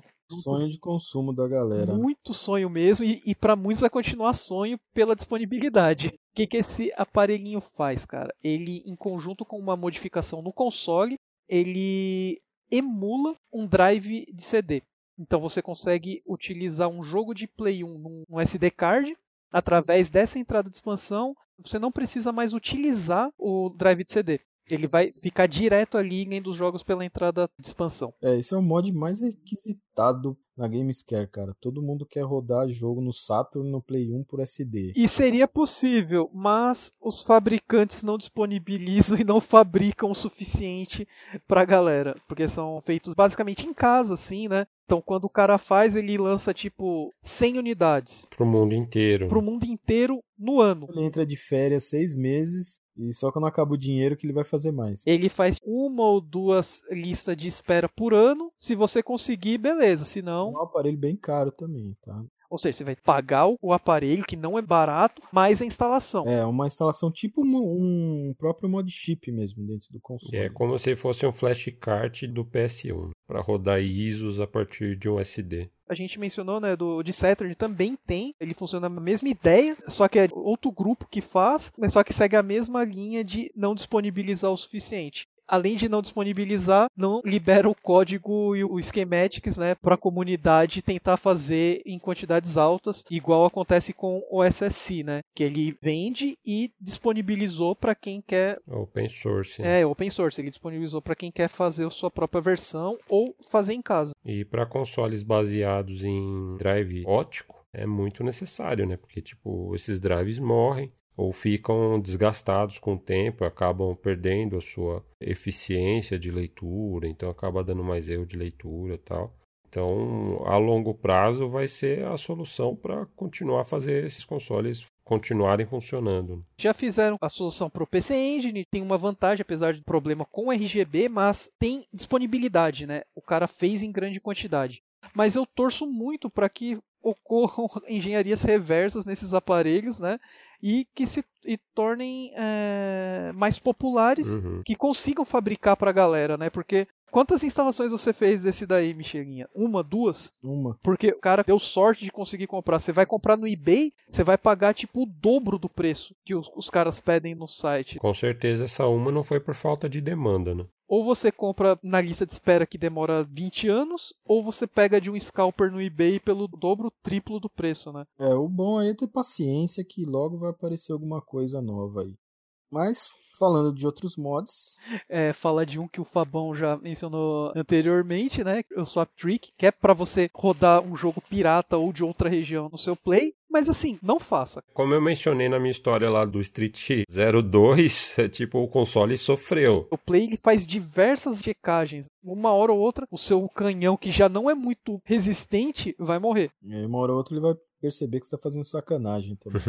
exatamente, exatamente. Para isso, cara, recomendo você instalar um mod chip, né? Ou troca de BIOS, que é o mais recomendado, né? Porque, por que troca de BIOS? Os primeiros modelos japoneses, hoje em dia, você vai ter uma dificuldade para encontrar mod chip. Eles esqueceram, né? Não me pergunte como, porque antes a gente tinha mod chips para todos os modelos, né? Mas a maioria das pessoas esqueceram e não conseguem instalar. O que, que o pessoal faz? Troca BIOS. Os caras hoje eles usam um chipzinho genérico que todo mundo tem, né? Que basicamente instala em todas as versões. Só que muitas versões, principalmente os primeiros modelos japoneses, você não vai conseguir instalar. É, além de colocar o chip, você vai ter que trocar a BIOS do seu console. É, tem que deixar ele americano. Não tem diferença alguma em questão de funcionalidade e qualidade de imagem. Você só vai perder ali, tipo, os caracteres japoneses, tipo, na tela de escolha de CD e tela de memory card, né? Mas aí, para quem quer rodar uns piratinha tal, mas não quer colocar um mod chip, tem uma solução também. Que é o soft mod, né? Que é parecida com a que a gente mencionou no episódio de Saturn, né? Lembrando, não é só para rodar piratinha, né? Tem um monte de patch de tradução, hack, homebrew. O patch é piratinha, né? Porque se fosse original. não, mas você pode aplicar o patch, sei lá, fazer uma ISO do seu jogo original e aplicar um patch de tradução nele. O seu jogo vai ser piratinha, essa é a questão. Brincadeiras de lado, né? É uma solução legal. É, como o Alex falou, ele é tipo. O Sudo Saturn, né? Utiliza também o Game Shark. Uhum.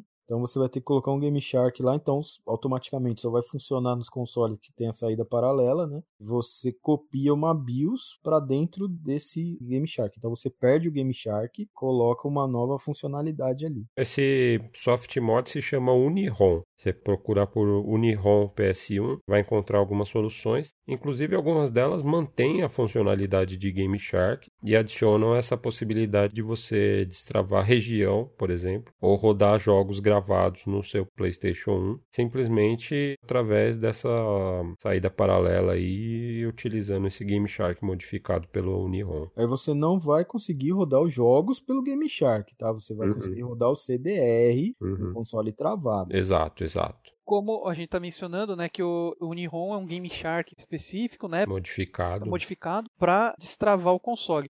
Os modelos Slim e os últimos modelos de Play também têm uma solução, só que ela é mais cara e difícil de achar, que é o Game Shark mesmo, em formato de CD. O pessoal utilizava muito na época, né, que você consegue fazer o disk swap de uma maneira mais segura, porque você coloca lá o jogo, ele vai para uma tela onde o CD para, você é, ele para o drive. Isso, se eu não me engano, ele usa em conjunto o CD com o memory card próprio de Game Shark para você fazer esse swap. Mas hoje em dia é mais difícil de você encontrar. Se você tem os modelos aí Slim e o último modelo sem entrada de expansão, a melhor opção é o mod chip. E esse próprio Uniron para você fazer a modificação de um Game Shark, um Action Replay original, você vai precisar fazer pelo menos um swap trick com sucesso, né? Porque você vai precisar gravar essa Uniron no CDR e aí para fazer o seu PlayStation 1 ler esse disco e gravar esses dados no Game Shark ou no Action Replay, você vai precisar fazer pelo menos um swap trick para fazer o seu Play 1 ler esse CDR. Né? O Game Shark das versões que usa memory card e CD chama Game Shark Pro se eu não me engano, né? Não tenho certeza, faz tempo que eu não o vejo. Outro mod aí bem interessante, a gente até comentou no começo do nosso podcast aí, é o mod de C-Sync nos consoles PlayStation, que não tem muita utilidade, mas se você vai usar numa PVM que exige né, o sinal C-Sync como sinal de sync, é uma opção válida aí, né? Dá para puxar ali da placa, né? Dá para fazer um esquema. Quero jogar com C-Sync, não quero o Sync on Luma, não quero Sync Strip, eu quero C-Sync. É só fazer o mod. Não me contento com nada além do perfeito. Vai ter que fazer isso daí, tipo, jogar com fazer a modificação, né? Uhum. Não é uma modificação complexa, né, para se fazer. Não tem muita validade, né? A não ser que você precise mesmo. Se o cara quer porque quer o negócio, tipo, quem sou eu para falar que não, né? É. Mais uma opção aí que ele vai ter de modificação e opção nas escolhas, né? É, são poucas opções, né, de modificação, porque mod chip, essas coisas, né? Agora a modificação de hardware mesmo é o C-Sync. E também essa saída ótica de áudio, né? Que é aquele cabo de fibra ótica, né? Também chamado saída Toslink, que vai converter o áudio do Play para um áudio digital, né? Como tem no Play 2, por exemplo, no Play 3, Play 4. Esse mod é interessante que ele é uma plaquinha desenvolvida por um membro da comunidade que é bem conhecido, que é o chamado o Citrus 3000 PSI. Fez várias outras placas, vários outros mods também, e inclusive essa plaquinha que adiciona a saída ótica no Play 1. Então, se você for um Marcelo Baja, você pode instalar essa modificação no seu PlayStation e ligar no seu magnífico receiver via fibra ótica. E derrubar a sua vizinhança toda ao som de Parrapa the Rapper. A sua vizinhança dançar ao som de Parrapa the Rapper. Mestre Cebola aprova. Chego naquela parte do podcast que. A gente tem que falar, né? A grande amiga emulação. Exato, né, cara? Tipo, tem todos os consoles, não tem como você escapar dela. A gente já mencionou as emulações oficiais, né? Que no caso seria Play 2, PS3, PS Vita, né? Tipo, Wii. Wii, opa! Oi? a gente tá tão acostumado a falar de emulação no Wii, né? De tudo. Deu até um susto aqui. Não dá né? pra rodar no Wii, mas dá pra rodar no Dreamcast. Olha aí. e o Dreamcast é uma história bem engraçada, né, cara? Porque foi o começo da emulação de Play 1. Uma empresa lançou o primeiro emulador comercial para um videogame. Os caras criaram um emulador que na época era um emulador para cada jogo, né? Tipo, acho que tinham cinco emuladores. Você comprava um emulador chamado Blinkcast para jogar Gran Turismo no Dreamcast. E depois saiu a versão do Metal Gear e do Tekken 3 também, né? Aí a galera pegou isso daí, tirou só o emulador e liberou para quase todos os jogos, né? Tem uma lista de compatibilidade, não são todos os jogos que funcionam, mas assim, diversos jogos você consegue jogar no Dreamcast de uma maneira aceitável nem todo jogo roda perfeito. Mas os que rodam é com melhorias, né? Tem aquela suavização de textura. Não me lembro se o jogo é renderizado numa resolução maior do que a nativa do Play 1. Ele usa tipo filtros, né, diferentes. É uma opção curiosa para se jogar, né? A gente nem vai entrar em detalhe assim, tipo PC, porque PC também tem. E no PC a emulação é bruta, porque você sim consegue melhorar todo questão de gráfico, som, assim, você tem plugin para tudo, né? Você consegue tipo alterar a resolução, deixar ela maior. O jogo vira outro no PC, né? Mas assim, isso ia ser um episódio inteiro, né? Só falando de emulação do PC e melhorias. Até porque a emulação de Play 1 no PC é uma coisa interessante que eu acho que foi a emulação que começou com o lance de plugins, né? Tem o emulador base, aí tinha plugin para controle, tinha plugin para GPU, plugin para isso, para aquilo, para memory card, etc. Então eram emuladores modulares, né? O caso do EPSXE e tal tinha o Virtual Game Station também todos eles meio que começaram devido a esse emulador de Dreamcast, né? Acendeu aí a chama da discórdia, que deu muitas tretas entre a Sony e essa empresa. Fala sério, coitado do Dreamcast, né, cara? Menino versátil. Rodava PC Engine. PC Engine eu fiquei curioso. Mas é isso aí, galera. Acho que a gente falou tudo que a gente tinha para falar, né? Chegou aquela parte mais divertida do podcast. Agora, recomendações. Recomendações e top 3. Play 1 é tipo arroz de festa, mano. Todo mundo jogou tudo de Play 1, mano. A seleção é difícil, né? Porque, Fabão, quantos jogos foram lançados no Japão? 3.290 títulos. E a biblioteca americana, 1.400 e cacetada também. Esses jogos aí, cara, eu te garanto que eu devo ter pego pouco mais da metade na Pagé. então, a gente tá olhando aí para um full set japonês e americano de quase 5 mil jogos, né? Então vai lá, Fabão. Inicia aí o seu top 3. Pra gente fazer recomendações, então, a gente meio que tem que sair do circuito do arroz com feijão, né? Para tentar dar algumas recomendações de títulos potencialmente desconhecidos ou subapreciados. Né? Os títulos que eu vou falar então não são necessariamente os meus favoritos da plataforma, não necessariamente também os melhores, mas que eu acho que vale a pena serem conhecidos por mais gente. O primeiro deles que eu vou recomendar é o Tomba, um jogo de plataforma. O Homem das Cavernas. É, exatamente, com porcos e tal, um jogo bem colorido. Teve uma sequência também, o Tomba 2. Atualmente são jogos que são um pouco caros quando você encontra principalmente o 2. Os jogos de aventura no Play, cara, se não é tipo, sei lá, Crash, geralmente são caros. Crash e Spyro, né? Se não são esses dois títulos, os jogos de aventura geralmente são bem carinhos. E esse é um jogo de plataforma muito bom, tanto o primeiro quanto o segundo. São jogos longos, com, com bastante segredos. E tem uma curiosidade, eles foram criados por Tokuro Fujiwara, um game designer saído da Capcom e na Capcom ele tinha criado nada mais nada menos que Ghosts and Goblins. Tem uma linhagem aí muito preciosa. Inclusive ele fundou a sua empresa e fez esse tomba para PlayStation em parceria com, com a Sony aí. E mais tarde ele acabou voltando para Capcom e ele fez o Ultimate Ghosts and Goblins para PSP, que é um jogaço também. E aí a segunda recomendação fica com o Front Mission 2. Meu representante favorito de uma série que eu amo, de RPG estratégico, com uma temática de robôs. Joguei demais. Nossa, eu joguei, mano, alucinadamente. Tanto o primeiro quanto o segundo. Primeiro episódio em 95 para Super Famicom, no Japão. É um jogo da, da Square. É, e esse segundo foi lançado, então, acho que em 97, se não me engano, para Play 1 e ficou só no Japão também, infelizmente. Mas hoje em dia é possível baixar patch de tradução para esse Front Mission 2. Cara, o lance de você entrar nos computadores, ficar fazendo os hacks, cara, meu, tanto sistema que tem dentro desse jogo, cara. É, tem muito grind de arma também. Você equipar a arma no braço esquerdo, no braço direito, as pernas que influenciam a sua mobilidade no campo de batalha. Tinha equipamentos que você tinha que colocar códigos dentro do computador para eles serem liberados, tá ligado? Nossa, tinha tanto. Era, tinha uma internet, né? É, no... então no jogo. Porque conforme você ia hackeando a internet dentro do jogo, o jogo ia te liberando códigos. Tinha umas lojas que você habilitava só com esses códigos, né? E hoje dá para aproveitar com patch de tradução para o inglês, pelo menos. Outro jogo também recomendadíssimo aí para se jogar até hoje em dia é o Ace Combat 3. Porém, um grande porém, tem que se jogar a versão japonesa do Ace Combat 3, porque a versão americana foi desfigurada. O lançamento japonês foi feito em dois discos, ele usa dois CDs, tem uma história super elaborada, várias cenas de anime ao longo do jogo, assim.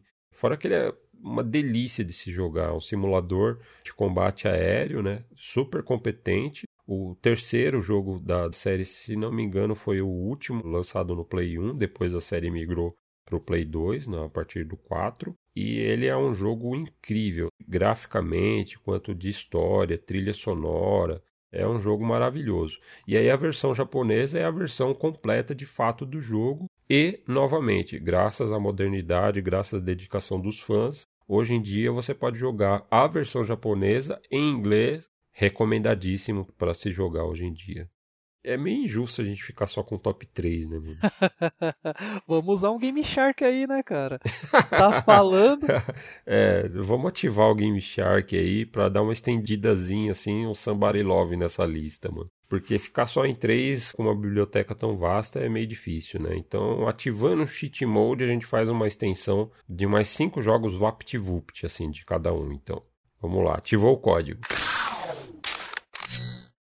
Primeiro deles, Rival Schools. Novamente, joguem a versão japonesa, que tem lá o Evolution Disc. Evolution Disc é uma das melhores coisas que eu já joguei na minha vida. Rival Escola. Maravilhoso. Fantástico. Esse modo, tipo, como um visual novel que você tem uma história e desenvolve relacionamento entre os personagens e você cria o seu próprio personagem, vai absorvendo golpes dos outros personagens com quem você se relaciona, é fantástico. Você cria personagem com golpes totalmente diferentes do que teria no jogo, né? Tipo, eu tinha um personagem, o Fabão chora com esse personagem até hoje, né? É, a mina que, tipo, tem o golpe do dar o pé, né? Tem esse personagem em algum memory card aqui em casa, cara. Com certeza, é o meu terror, mano. Esse personagem, assim, varou fronteiras, tipo, foi parar na Pro Games, tipo, todo todo mundo conhecia esse personagem do dar o pé. É, o outro Omega Boost. É um jogo de combate espacial feito pela Polyphony Digital, que é a criadora aí do meu amado Gran Turismo. E o Omega Boost é um jogo competentíssimo, ótimo jogo de combate espacial aí. Além dele, Jumping Flash também. Jogaço, é jogo de lançamento do Play 1. Da primeira leva. O 2 também, a sequência saiu muito cedo na vida do Play 1. Uma aventura de exploração no espaço 3D. Foi um dos primeiros jogos assim a arriscarem um mundo totalmente 3D mesmo. Você pulava na plataforma, tinha que virar a câmera para saber onde que você ia dar o próximo pulo. Mexeu bem com a jogabilidade na época. É um jogo que precede o Super Mario 64, né? Então ele tá nessa era ainda que as pessoas estavam tentando descobrir como fazer jogo no espaço 3D. Jumping Flash é bem competente na sua solução, é bem viciante. Outro jogo que eu vou recomendar também é da primeira leva de jogos de Play 1, que é o Gunner's Heaven. É um jogo de ação, run and gun, nos moldes aí de Contra e principalmente reminiscente aí do Gunstar Heroes do Mega Drive. Então ele tem toda aquela cara de jogo 16 bits, mas extrapolando seus limites. Então muito mais sprites na tela, muito mais cores. É um jogo com aquela pegada classicona assim, só que tipo como se fosse um Mega Drive super turbinado. E por último, esse acho que é mais conhecido da galera, mas num gênero que é de nicho, né? Jogos de nave, os team-ups. O jogo que eu vou recomendar é o Enhander é fantástico. A Square estava fazendo de tudo nessa época, né? Exato, é de um período muito experimental. A Square estava tentando, sem medo de arriscar em tudo quanto é gênero, né? Lançaram jogo de corrida, jogo de luta e teve esse shooter, que é o Enhander, que é um jogo maravilhoso também. Que é um shooter RPG. Tem uma mecânica bem interessante de você equipar hum, armas diferentes no seu braço auxiliar da sua nave, né? Tem uma trilha sonora fantástica, gráficos também bem impressionantes Dificuldade no talo. No talo mesmo, de você ter que aprender os padrões. Então, esses são os meus títulos recomendados.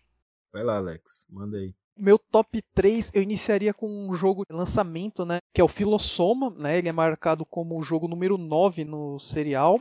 E é um jogo de nave, né? Desenvolvido pela Epic e lançado pela Sony. E assim, na minha opinião, é o melhor shooter que tem no console. Principalmente pela época de lançamento, ele engloba tipo muitas novidades. Ele joga tipo numa visão horizontal atirando para frente, numa visão horizontal atirando para trás. É verdade, ele não é nada estático, né? Ele tá mudando assim a toda hora mesmo ele sendo um jogo dos primórdios, né, do console, ele trazia umas coisas muito bacanas, cara, tipo que nem transição de CG pro jogo, e era bem feito pra época. O jogo em si é um shooter muito bacana muito competente, né? Ele é bem diversificado, né? Porque tem hora que ele parece Panzer Dragon, porque você tá vindo de encontro com a tela, tendo que atirar nos inimigos atrás, sabe? E essa constante mudança em todos os cenários do jogo até terminar. Poucas pessoas conhecem esse jogo chamado Filosoma. E é um jogo que o Alex quer tanto divulgar que tipo, ele até dá o jogo para pessoas que ele gosta, mano.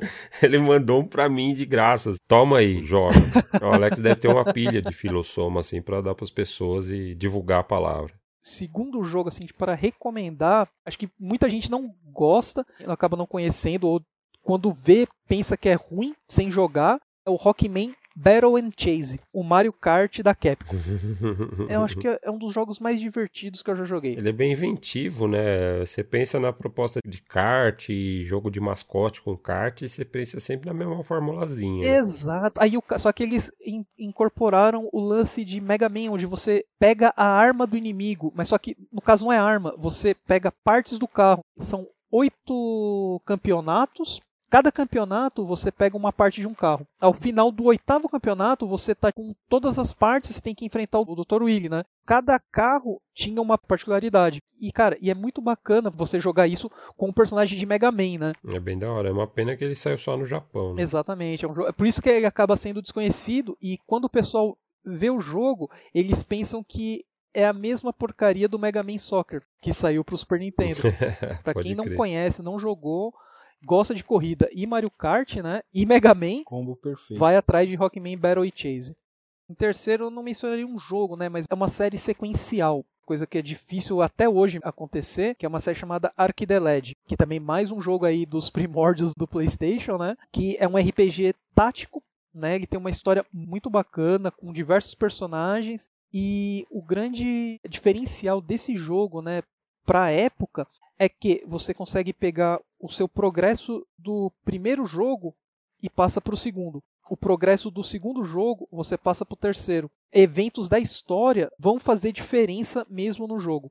Você consegue jogar os três jogos separados, mas se você joga os três continuando, você vai ter um aproveitamento muito maior da história. Esse lance de você reaproveitar o save, né, dos jogos anteriores era totalmente inédito na época, né? Para a época, o primeiro foi um impacto muito grande porque ele foi um RPG com aqueles gráficos de PlayStation, né, 2D, mas o 2D powered up, de 32 bits. Tinha uma trilha sonora orquestrada maravilhosa também e várias CGs, né? Eu recomendo ele por ele ser desconhecido, porque foi lançado nos Estados Unidos, mas no final da vida do PlayStation. Joga a trilogia, né, Legend do Play 1, cara. Não vai se arrepender. E mais uma vez vamos ativar o Game Shark, né? O Game Shark Mode eu inicio com Wild Arms, RPG fantástico. Para mim, acho que ele deve estar no top 3, cara, em questão de história, desenvolvimento de personagens. Se o Rômulo tivesse aqui, né, falando com a gente. Ah, nossa senhora, mano. Nossa, ia estar tá delirando e ia falar que é o melhor RPG do console. Uma coisa não dá para discutir, que ele tem uma das aberturas mais marcantes da geração. Uma das mais bonitas também. Não só da geração, né, cara? A abertura envelheceu muito bem, ao contrário do jogo. Se você utiliza um scaler com um scanline ou um CRT, você não vai ter problema, né? Em segundo, seria um slash dois jogos de luta, né? Que é o Real Bout Special Dominated Mind e o Street Fighter EX Plus Alpha. Por que, que eu tô falando desses dois jogos? Foi onde que mostra que, tipo, Play 1 tem capacidade de fazer jogo 2D com competência, que é no caso do Real Bout Dominated Mind, né? Que ele pegou o Real Bout versão Neo Geo e ele adaptou para um jogo com um plano e sistemas de jogos que ficaram bacana naquela limitação. Foi um jogo muito bem feito para a plataforma. E o Street X provou que é possível fazer um jogo 3D com uma boa jogabilidade. Na minha opinião, o Street X é melhor que tipo um Street 4, por exemplo, em questão de jogabilidade. Você vê que o Ryu tá todo quadradão ali, só que na hora de jogar você sente que é o Ryu que é Street Fighter. A jogabilidade é a mesma de você jogar um jogo 2D. Eu gosto muito do sistema dele de cancelar supers um no outro assim, e você continuar fazendo combos maravilhosos. Inclusive ele tinha um modo de desafios, né, trials assim, para você fazer várias dessas combinações super longas. Eu lembro que tinha um do Dalsin, assim, que era o desafio era você ficar 15 segundos no ar. E aí você tinha que se virar para descobrir como você fazia para não tocar o chão durante 15 segundos. Além de ser difícil, cada desafio às vezes tinha esqueminha. O jogo ele falava para você fazer uma coisa, só que não necessariamente você tinha que fazer aquilo do jeito que ele pedia, né? Então você tinha que enganar a máquina para ela entender e saber que você fez o que ela estava pedindo. E no nosso caso lá na redação da Gamers ainda tinha o agravante de que a gente estava jogando a versão japonesa. Esses dois jogos de luta assim, eu recomendo bastante. joguei demais, né, no console e vale a pena para quem está querendo conhecer a biblioteca, né? Terceiro, o meu jogo de corrida favorito da plataforma, que é Rage Racer, que é onde, na minha opinião, eles aperfeiçoaram tudo que teve no dois Rage Races anteriores e conseguiram concluir nesse jogo. Na minha opinião, é melhor do que o Type 4 em jogabilidade. Eu já prefiro o Type 4, mas respeito muito o Rage Racer também. A música do Rage Racer é fantástica, é uma trilha sonora que eu escuto até hoje. Uma coisa que me impressionou muito na época do Rage Racer foi que ele tinha pistas com relevos, era muita subida, descida, montanhas, tipo, as pistas dos jogos de corrida de Play 1 até então eram maioria planas, né? O Rage Racer adicionou relevo, uma verticalidade bem legal nas, nas pistas. Em quarto, acho que esse daí é um dos mais conhecidos da plataforma, né? Mas eu não tenho como falar porque acho que é um dos meus jogos favoritos da vida, que é o Akumajo Drácula X Symphony of the Night. Symphony of the Night é obrigatório total. Mano. Você fala assim, eu odeio PlayStation, odeio videogame, você tem que jogar esse jogo. na minha opinião, é uma, uma obra-prima do 2D, cara. Eu não consigo achar defeito na versão de Play 1. Ao contrário da versão de Saturno. É, que eu só consigo achar defeitos. e para terminar bem, um RPG que saiu americano, mas ele é muito desconhecido porque nos Estados Unidos ele não fez muito sucesso, que é o Gensou Suikoden da Konami. Um RPG fantástico com uma quantidade de personagens absurda, se não me engano, ele tem mais de 100 personagens. Acho que ele tem uma tradição, inclusive, de sempre ter 108 personagens para você encontrar, né? É, são 108 personagens, mas só que é um jogo com sistema de batalha legal, viciante, assim, tipo, primeira vez que eu joguei ele, eu joguei na versão japonesa, e joguei sossegado, assim, tipo, a batalha era muito divertida, bem legal de você jogar mesmo, a história é bacana, e é um desafio você conseguir recrutar todos os 108 personagens, né, cara? Porque é tanta coisa que você tem que fazer no jogo, tantas tipo mini quests, eventos que você tem que ativar, tem que jogar às vezes mais de uma vez para conseguir fazer tudo o, o que é, é para fazer no jogo, né? É a pena que hoje em dia a versão americana dele é meio cara, né? Como a maioria dos RPGs. Né? O primeiro não é caro. O segundo que é bem caro, né? O segundo é caríssimo, é assim, o primeiro você pega aí, tipo, se não me engano, é, é coisa de 20, 25 dólares. Mas eu recomendo bastante, que é um jogo que eu gosto muito na plataforma. Bom, agora o meu top 3, melhor sempre pro final, né? Assim, diferente do Fabão e do Alex, vou nos jogos que eu mais gosto mesmo, que eu mais joguei. Dane-se que é o feijão com arroz. Né? É, descobrir jogos novos aí vai ter que pesquisar. eu já vou de cara um dos melhores jogos que eu joguei na minha vida. Metal Gear Solid, da Konami, época de ouro do Hideo Kojima. Difícil discordar, né? Eu gosto muito do VR Disc, cara. O VR Disc eu joguei bastante. As missões são muito divertidas, cara. O jogo é muito bom, a história é bacana, reconheço todo o mérito dele, mas o jogo stealth, tá ligado? Não me agrada o estilo. Cara, a história desse jogo é sensacional. E o bacana dele é que ele não é um, um Metal Gear tão viajado assim, né? O Kojima começou a dar umas viajadas maiores, assim, a partir do Metal Gear Solid 2, né? Eu acho muito legal, cara, a parte quando você tá enfrentando lá o, o Mantis, tá ligado? Tem aquele lance que o cara vê os jogos que você tem no memory card e tal. Ele brincava com o DualShock também, que era grande novidade na época, né? Fazendo o controle se mover. Eu lembro assim uma cena que me marcou muito foi a morte da Sniper Wolf. Foi a primeira vez assim que duas caixas de sapato conversando quase provocou uma lágrima, tá ligado? Eu achava muito impressionante dele era o, a construção do mundo dele, né? O espaço 3D para você explorar, tal, os ambientes assim, era um negócio sem igual na época curiosidade, né? Que a personagem Mary é uma personagem de Policinauts, que é outro jogo da Konami, né? E ela tá no Metal Gear também. É, na verdade a Meryl já era uma personagem de Metal Gear que foi pro Policinauts, depois voltou pro Metal Gear. Eu não joguei os, os anteriores, mas eu joguei bastante o Policinauts. É, Policinauts também é outro jogo maravilhoso, né? Era a época de ouro do Kojima, na minha opinião, né? O cara era mais pé no chão, assim, fazia uns jogos realmente muito competentes. Ângulo de câmera, cara, o jeito que o personagem fala, entendeu? É um jogaço mesmo.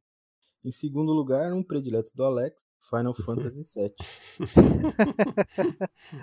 Né, não tem nada contra o jogo assim, só não considero a obra-prima e jogo insuperável que todo mundo considera. Tipo, é um RPG ok que teve seus méritos nos quesitos técnicos na época. Muitas CGs durante os jogos inteiros, assim, e eram CGs muito bem feitas, assim, né? Tipo, mas o jogo em si é até engraçado porque os caras tiveram que fazer um outro jogo para completar a história, porque a história do Play 1 é muito furada, cheio de plot hole. O Crisis Core, que é o jogo que era para complementar, na minha opinião, é um Final Fantasy muito melhor do que o Final Fantasy VII. Que não é um jogo ruim. Não é um Final Fantasy VIII, que é um, pra mim é um jogo péssimo.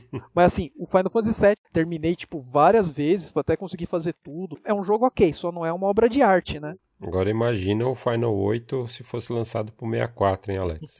Nossa senhor, Alex. Cara, aí você me pegou, hein, mano. Aí você quer que eu pare de jogar videogame, né? E fala assim, só tem o 64 pra você jogar. Então volta pro Final 7 do Michel. Final Fantasy 7 bonito. Cara, é um jogaço mesmo. Eu curto muito a história nos jogos, né? O Alex falou aí que o plot é cheio de buracos. Tem alguns buracos, né? Mas eu acho que a história que ele se propõe a contar, ele conta de maneira muito satisfatória. Eu acho ela bem fechadinha também. Ela tem um começo, meio e fim bem definidos, tem vários acontecimentos eu, marcantes. É, o que eu gosto muito do Final Fantasy VII é a morte da Edith, cara. Spoiler. Olha spoiler. Ah, que mano. O cara não jogou esse jogo na época, tem que tomar spoiler mesmo pra largar a mão trouxa. Tava na capa da Gamers Book, mano. O rei dos spoilers. é o melhor momento do jogo, cara. A única coisa boa que o Sephiroth faz no jogo inteiro também, né? Cara, curti demais assim a história. Para mim, o Sephiroth é um dos vilões mais bacanas que já teve na série do Final Fantasy. É, o Claude, por incrível que pareça, eu curto. O Claude, ele é tipo chuchu, né, cara? Tá ali, você não sabe se gosta, você não gosta, não sabe se separa no canto do prato, e tá acompanhando. Pra mim, o Final Fantasy VII tem a melhor summon da série. Fala Knights of the Round, não fala Knights of the Round, meu Deus do céu. É a summon mais bacana que existe, cara. Na quinta vez, você esperar meia hora para acabar a batalha que duraria dois segundos, ele fica assim, yes. Por que que eu soltei essa porcaria? Final 7 tem muito, muito fã hoje, muita gente gosta muito pela nostalgia também, né? Que até então, nos consoles anteriores ao PlayStation, né, os RPGs eram ótimos. Eu tô jogando Final Fantasy VI, né, por recomendação do Alex e do Fabão. Só que ainda, para mim, o primeiro lugar vai ser Final Fantasy VII.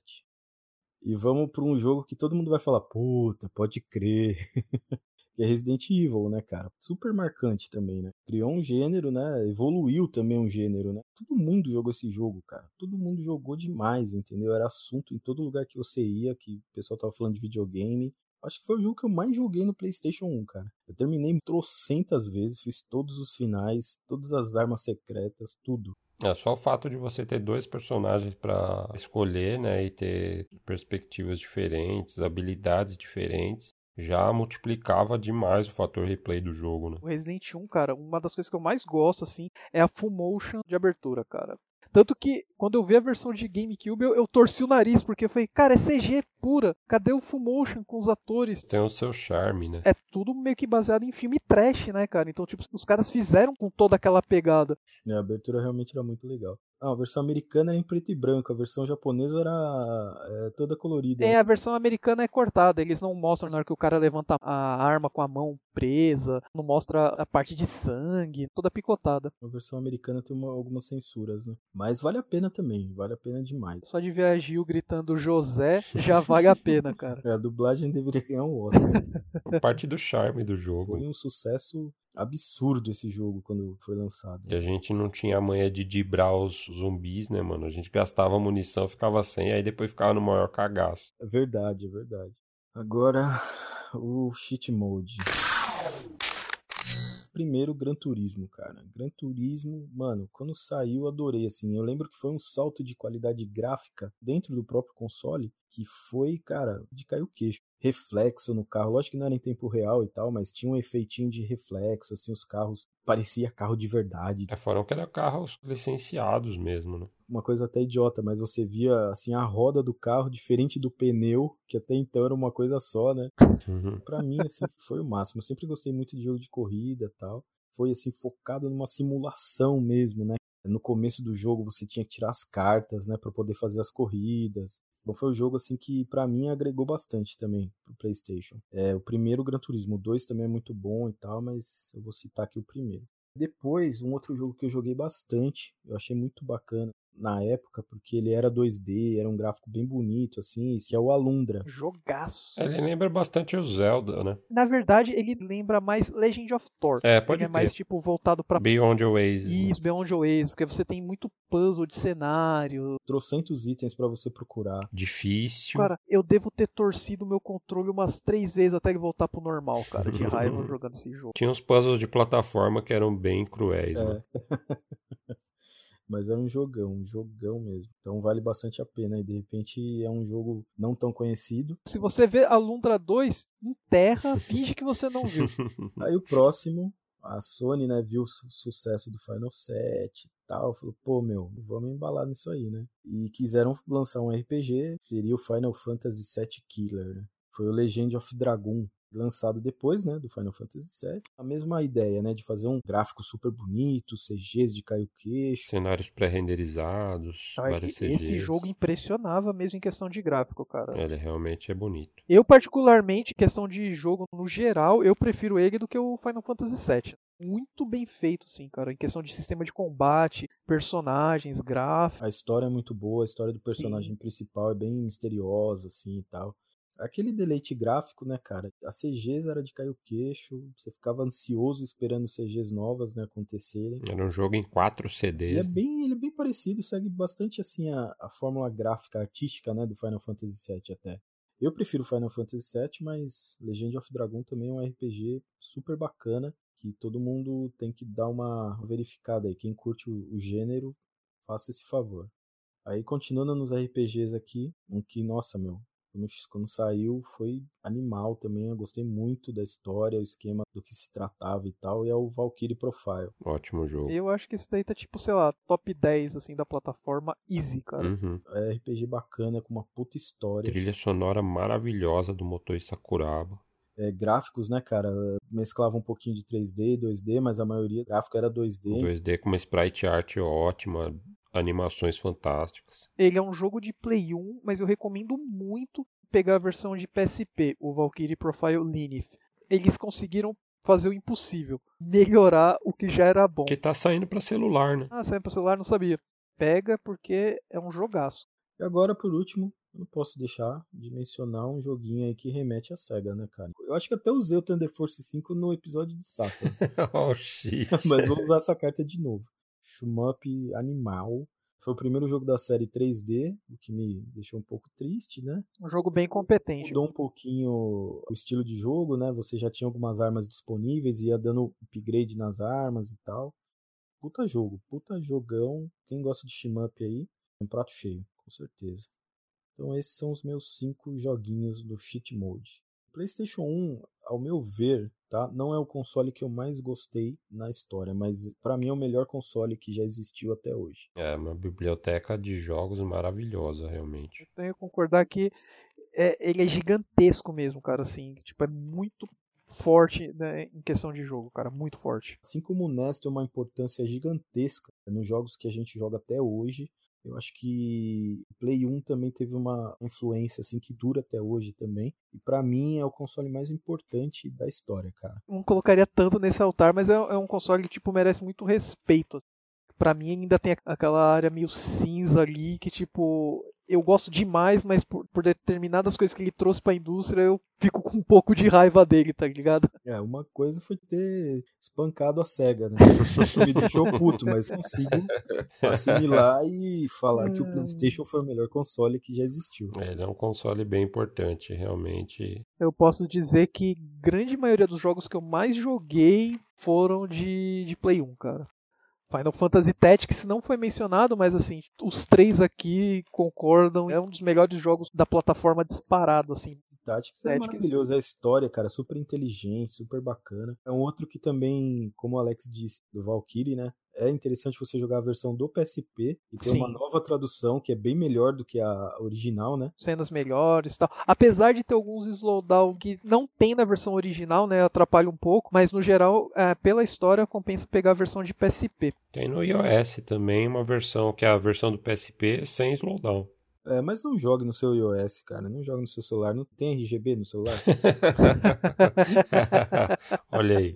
Agora um jogo de Play 1 que não dá pra jogar no celular, não dá pra jogar PSP, tipo, ele não foi relançado, que é o Bust a Movie, né? A gente já vai entrar num outro cheat mode, que vai falar de Busta Movie, Andy Merleme, Parrapa. É, tipo, nossa, é, tem velho. tanta coisa, cara, tanta coisa. Vai embora. É, é um videogame bem bacana pra você ter hoje, prin- principalmente se você não viveu essa época, né? Se você nasceu depois aí do PlayStation, do PlayStation 1, né? E mesmo assim curte uns jogos mais antiguinhos e tal, cara, é um console que você pode passar o resto da sua vida jogando. 5 mil jogos aí pra você selecionar, né? Então, tipo, Tem um monte de jogo ruim também, mas os jogos bons também, cara, são bons de verdade. tem pra todos os gostos, cara. Como a gente viu nesse episódio, o que não falta é opção pra jogar Play 1, né? Hoje em dia.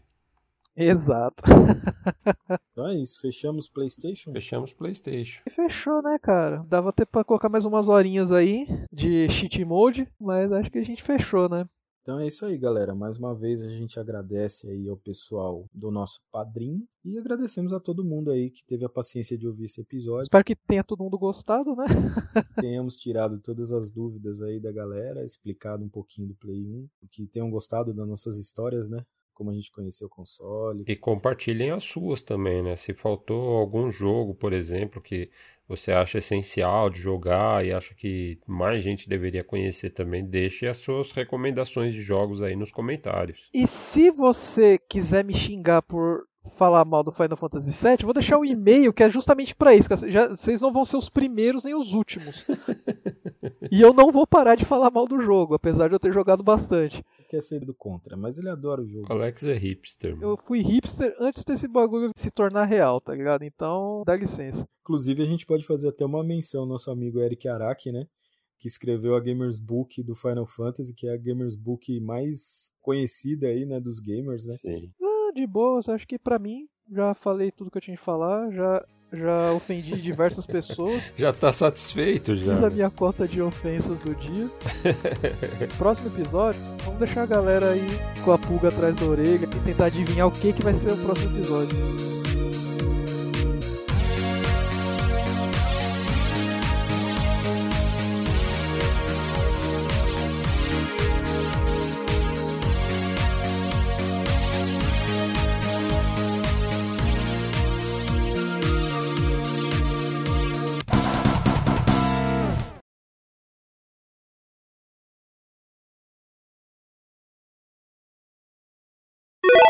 O Fabão lá no resort dele não tinha nem como arrombar o fliperama. Bora começar essa porra, caralho. Fliperama de alto nível. Michelin gostoso. De vocês, seus Por um minuto pensei que eu cheguei a falar estamos perdendo as pregas. O Alex só pensa em. Ele tava se, dia inteiro, velho. se preparar pro episódio, É. cara. Cri, cri. Peraí. Uma, uma pausinha aqui pro. Essa é culpa de todo mundo, viu? É, não ficou a transição natural. E aí os fala, não, Play 1 vai ser sussa, mano, vai ser suave, a Mas gente nem vai, precisa cara. de pauta. Seus c... Só porque eu dei essa, essa acelerada que foi mal. Peraí, eu vou voltar só essa parte porque você falou vídeo e é podcast. Foi mal, viu? Já tô dormindo em pé já. Acorda aí, Michela, seu homem. pro top 3 aqui com cheat code com mais 30 jogos. top 3 tá perdendo o significado, cara. Pera aí, ô seus. É, como você mesmo disse, é mesmo. Mais ou menos, mais ou Pode menos. ser aí, porque ouvir o nosso podcast, vão ficar, vão ficar ofendidos. 3, 2, 1. Mano, O horário da risada. velho. Velho, é que eu não pude perder essa.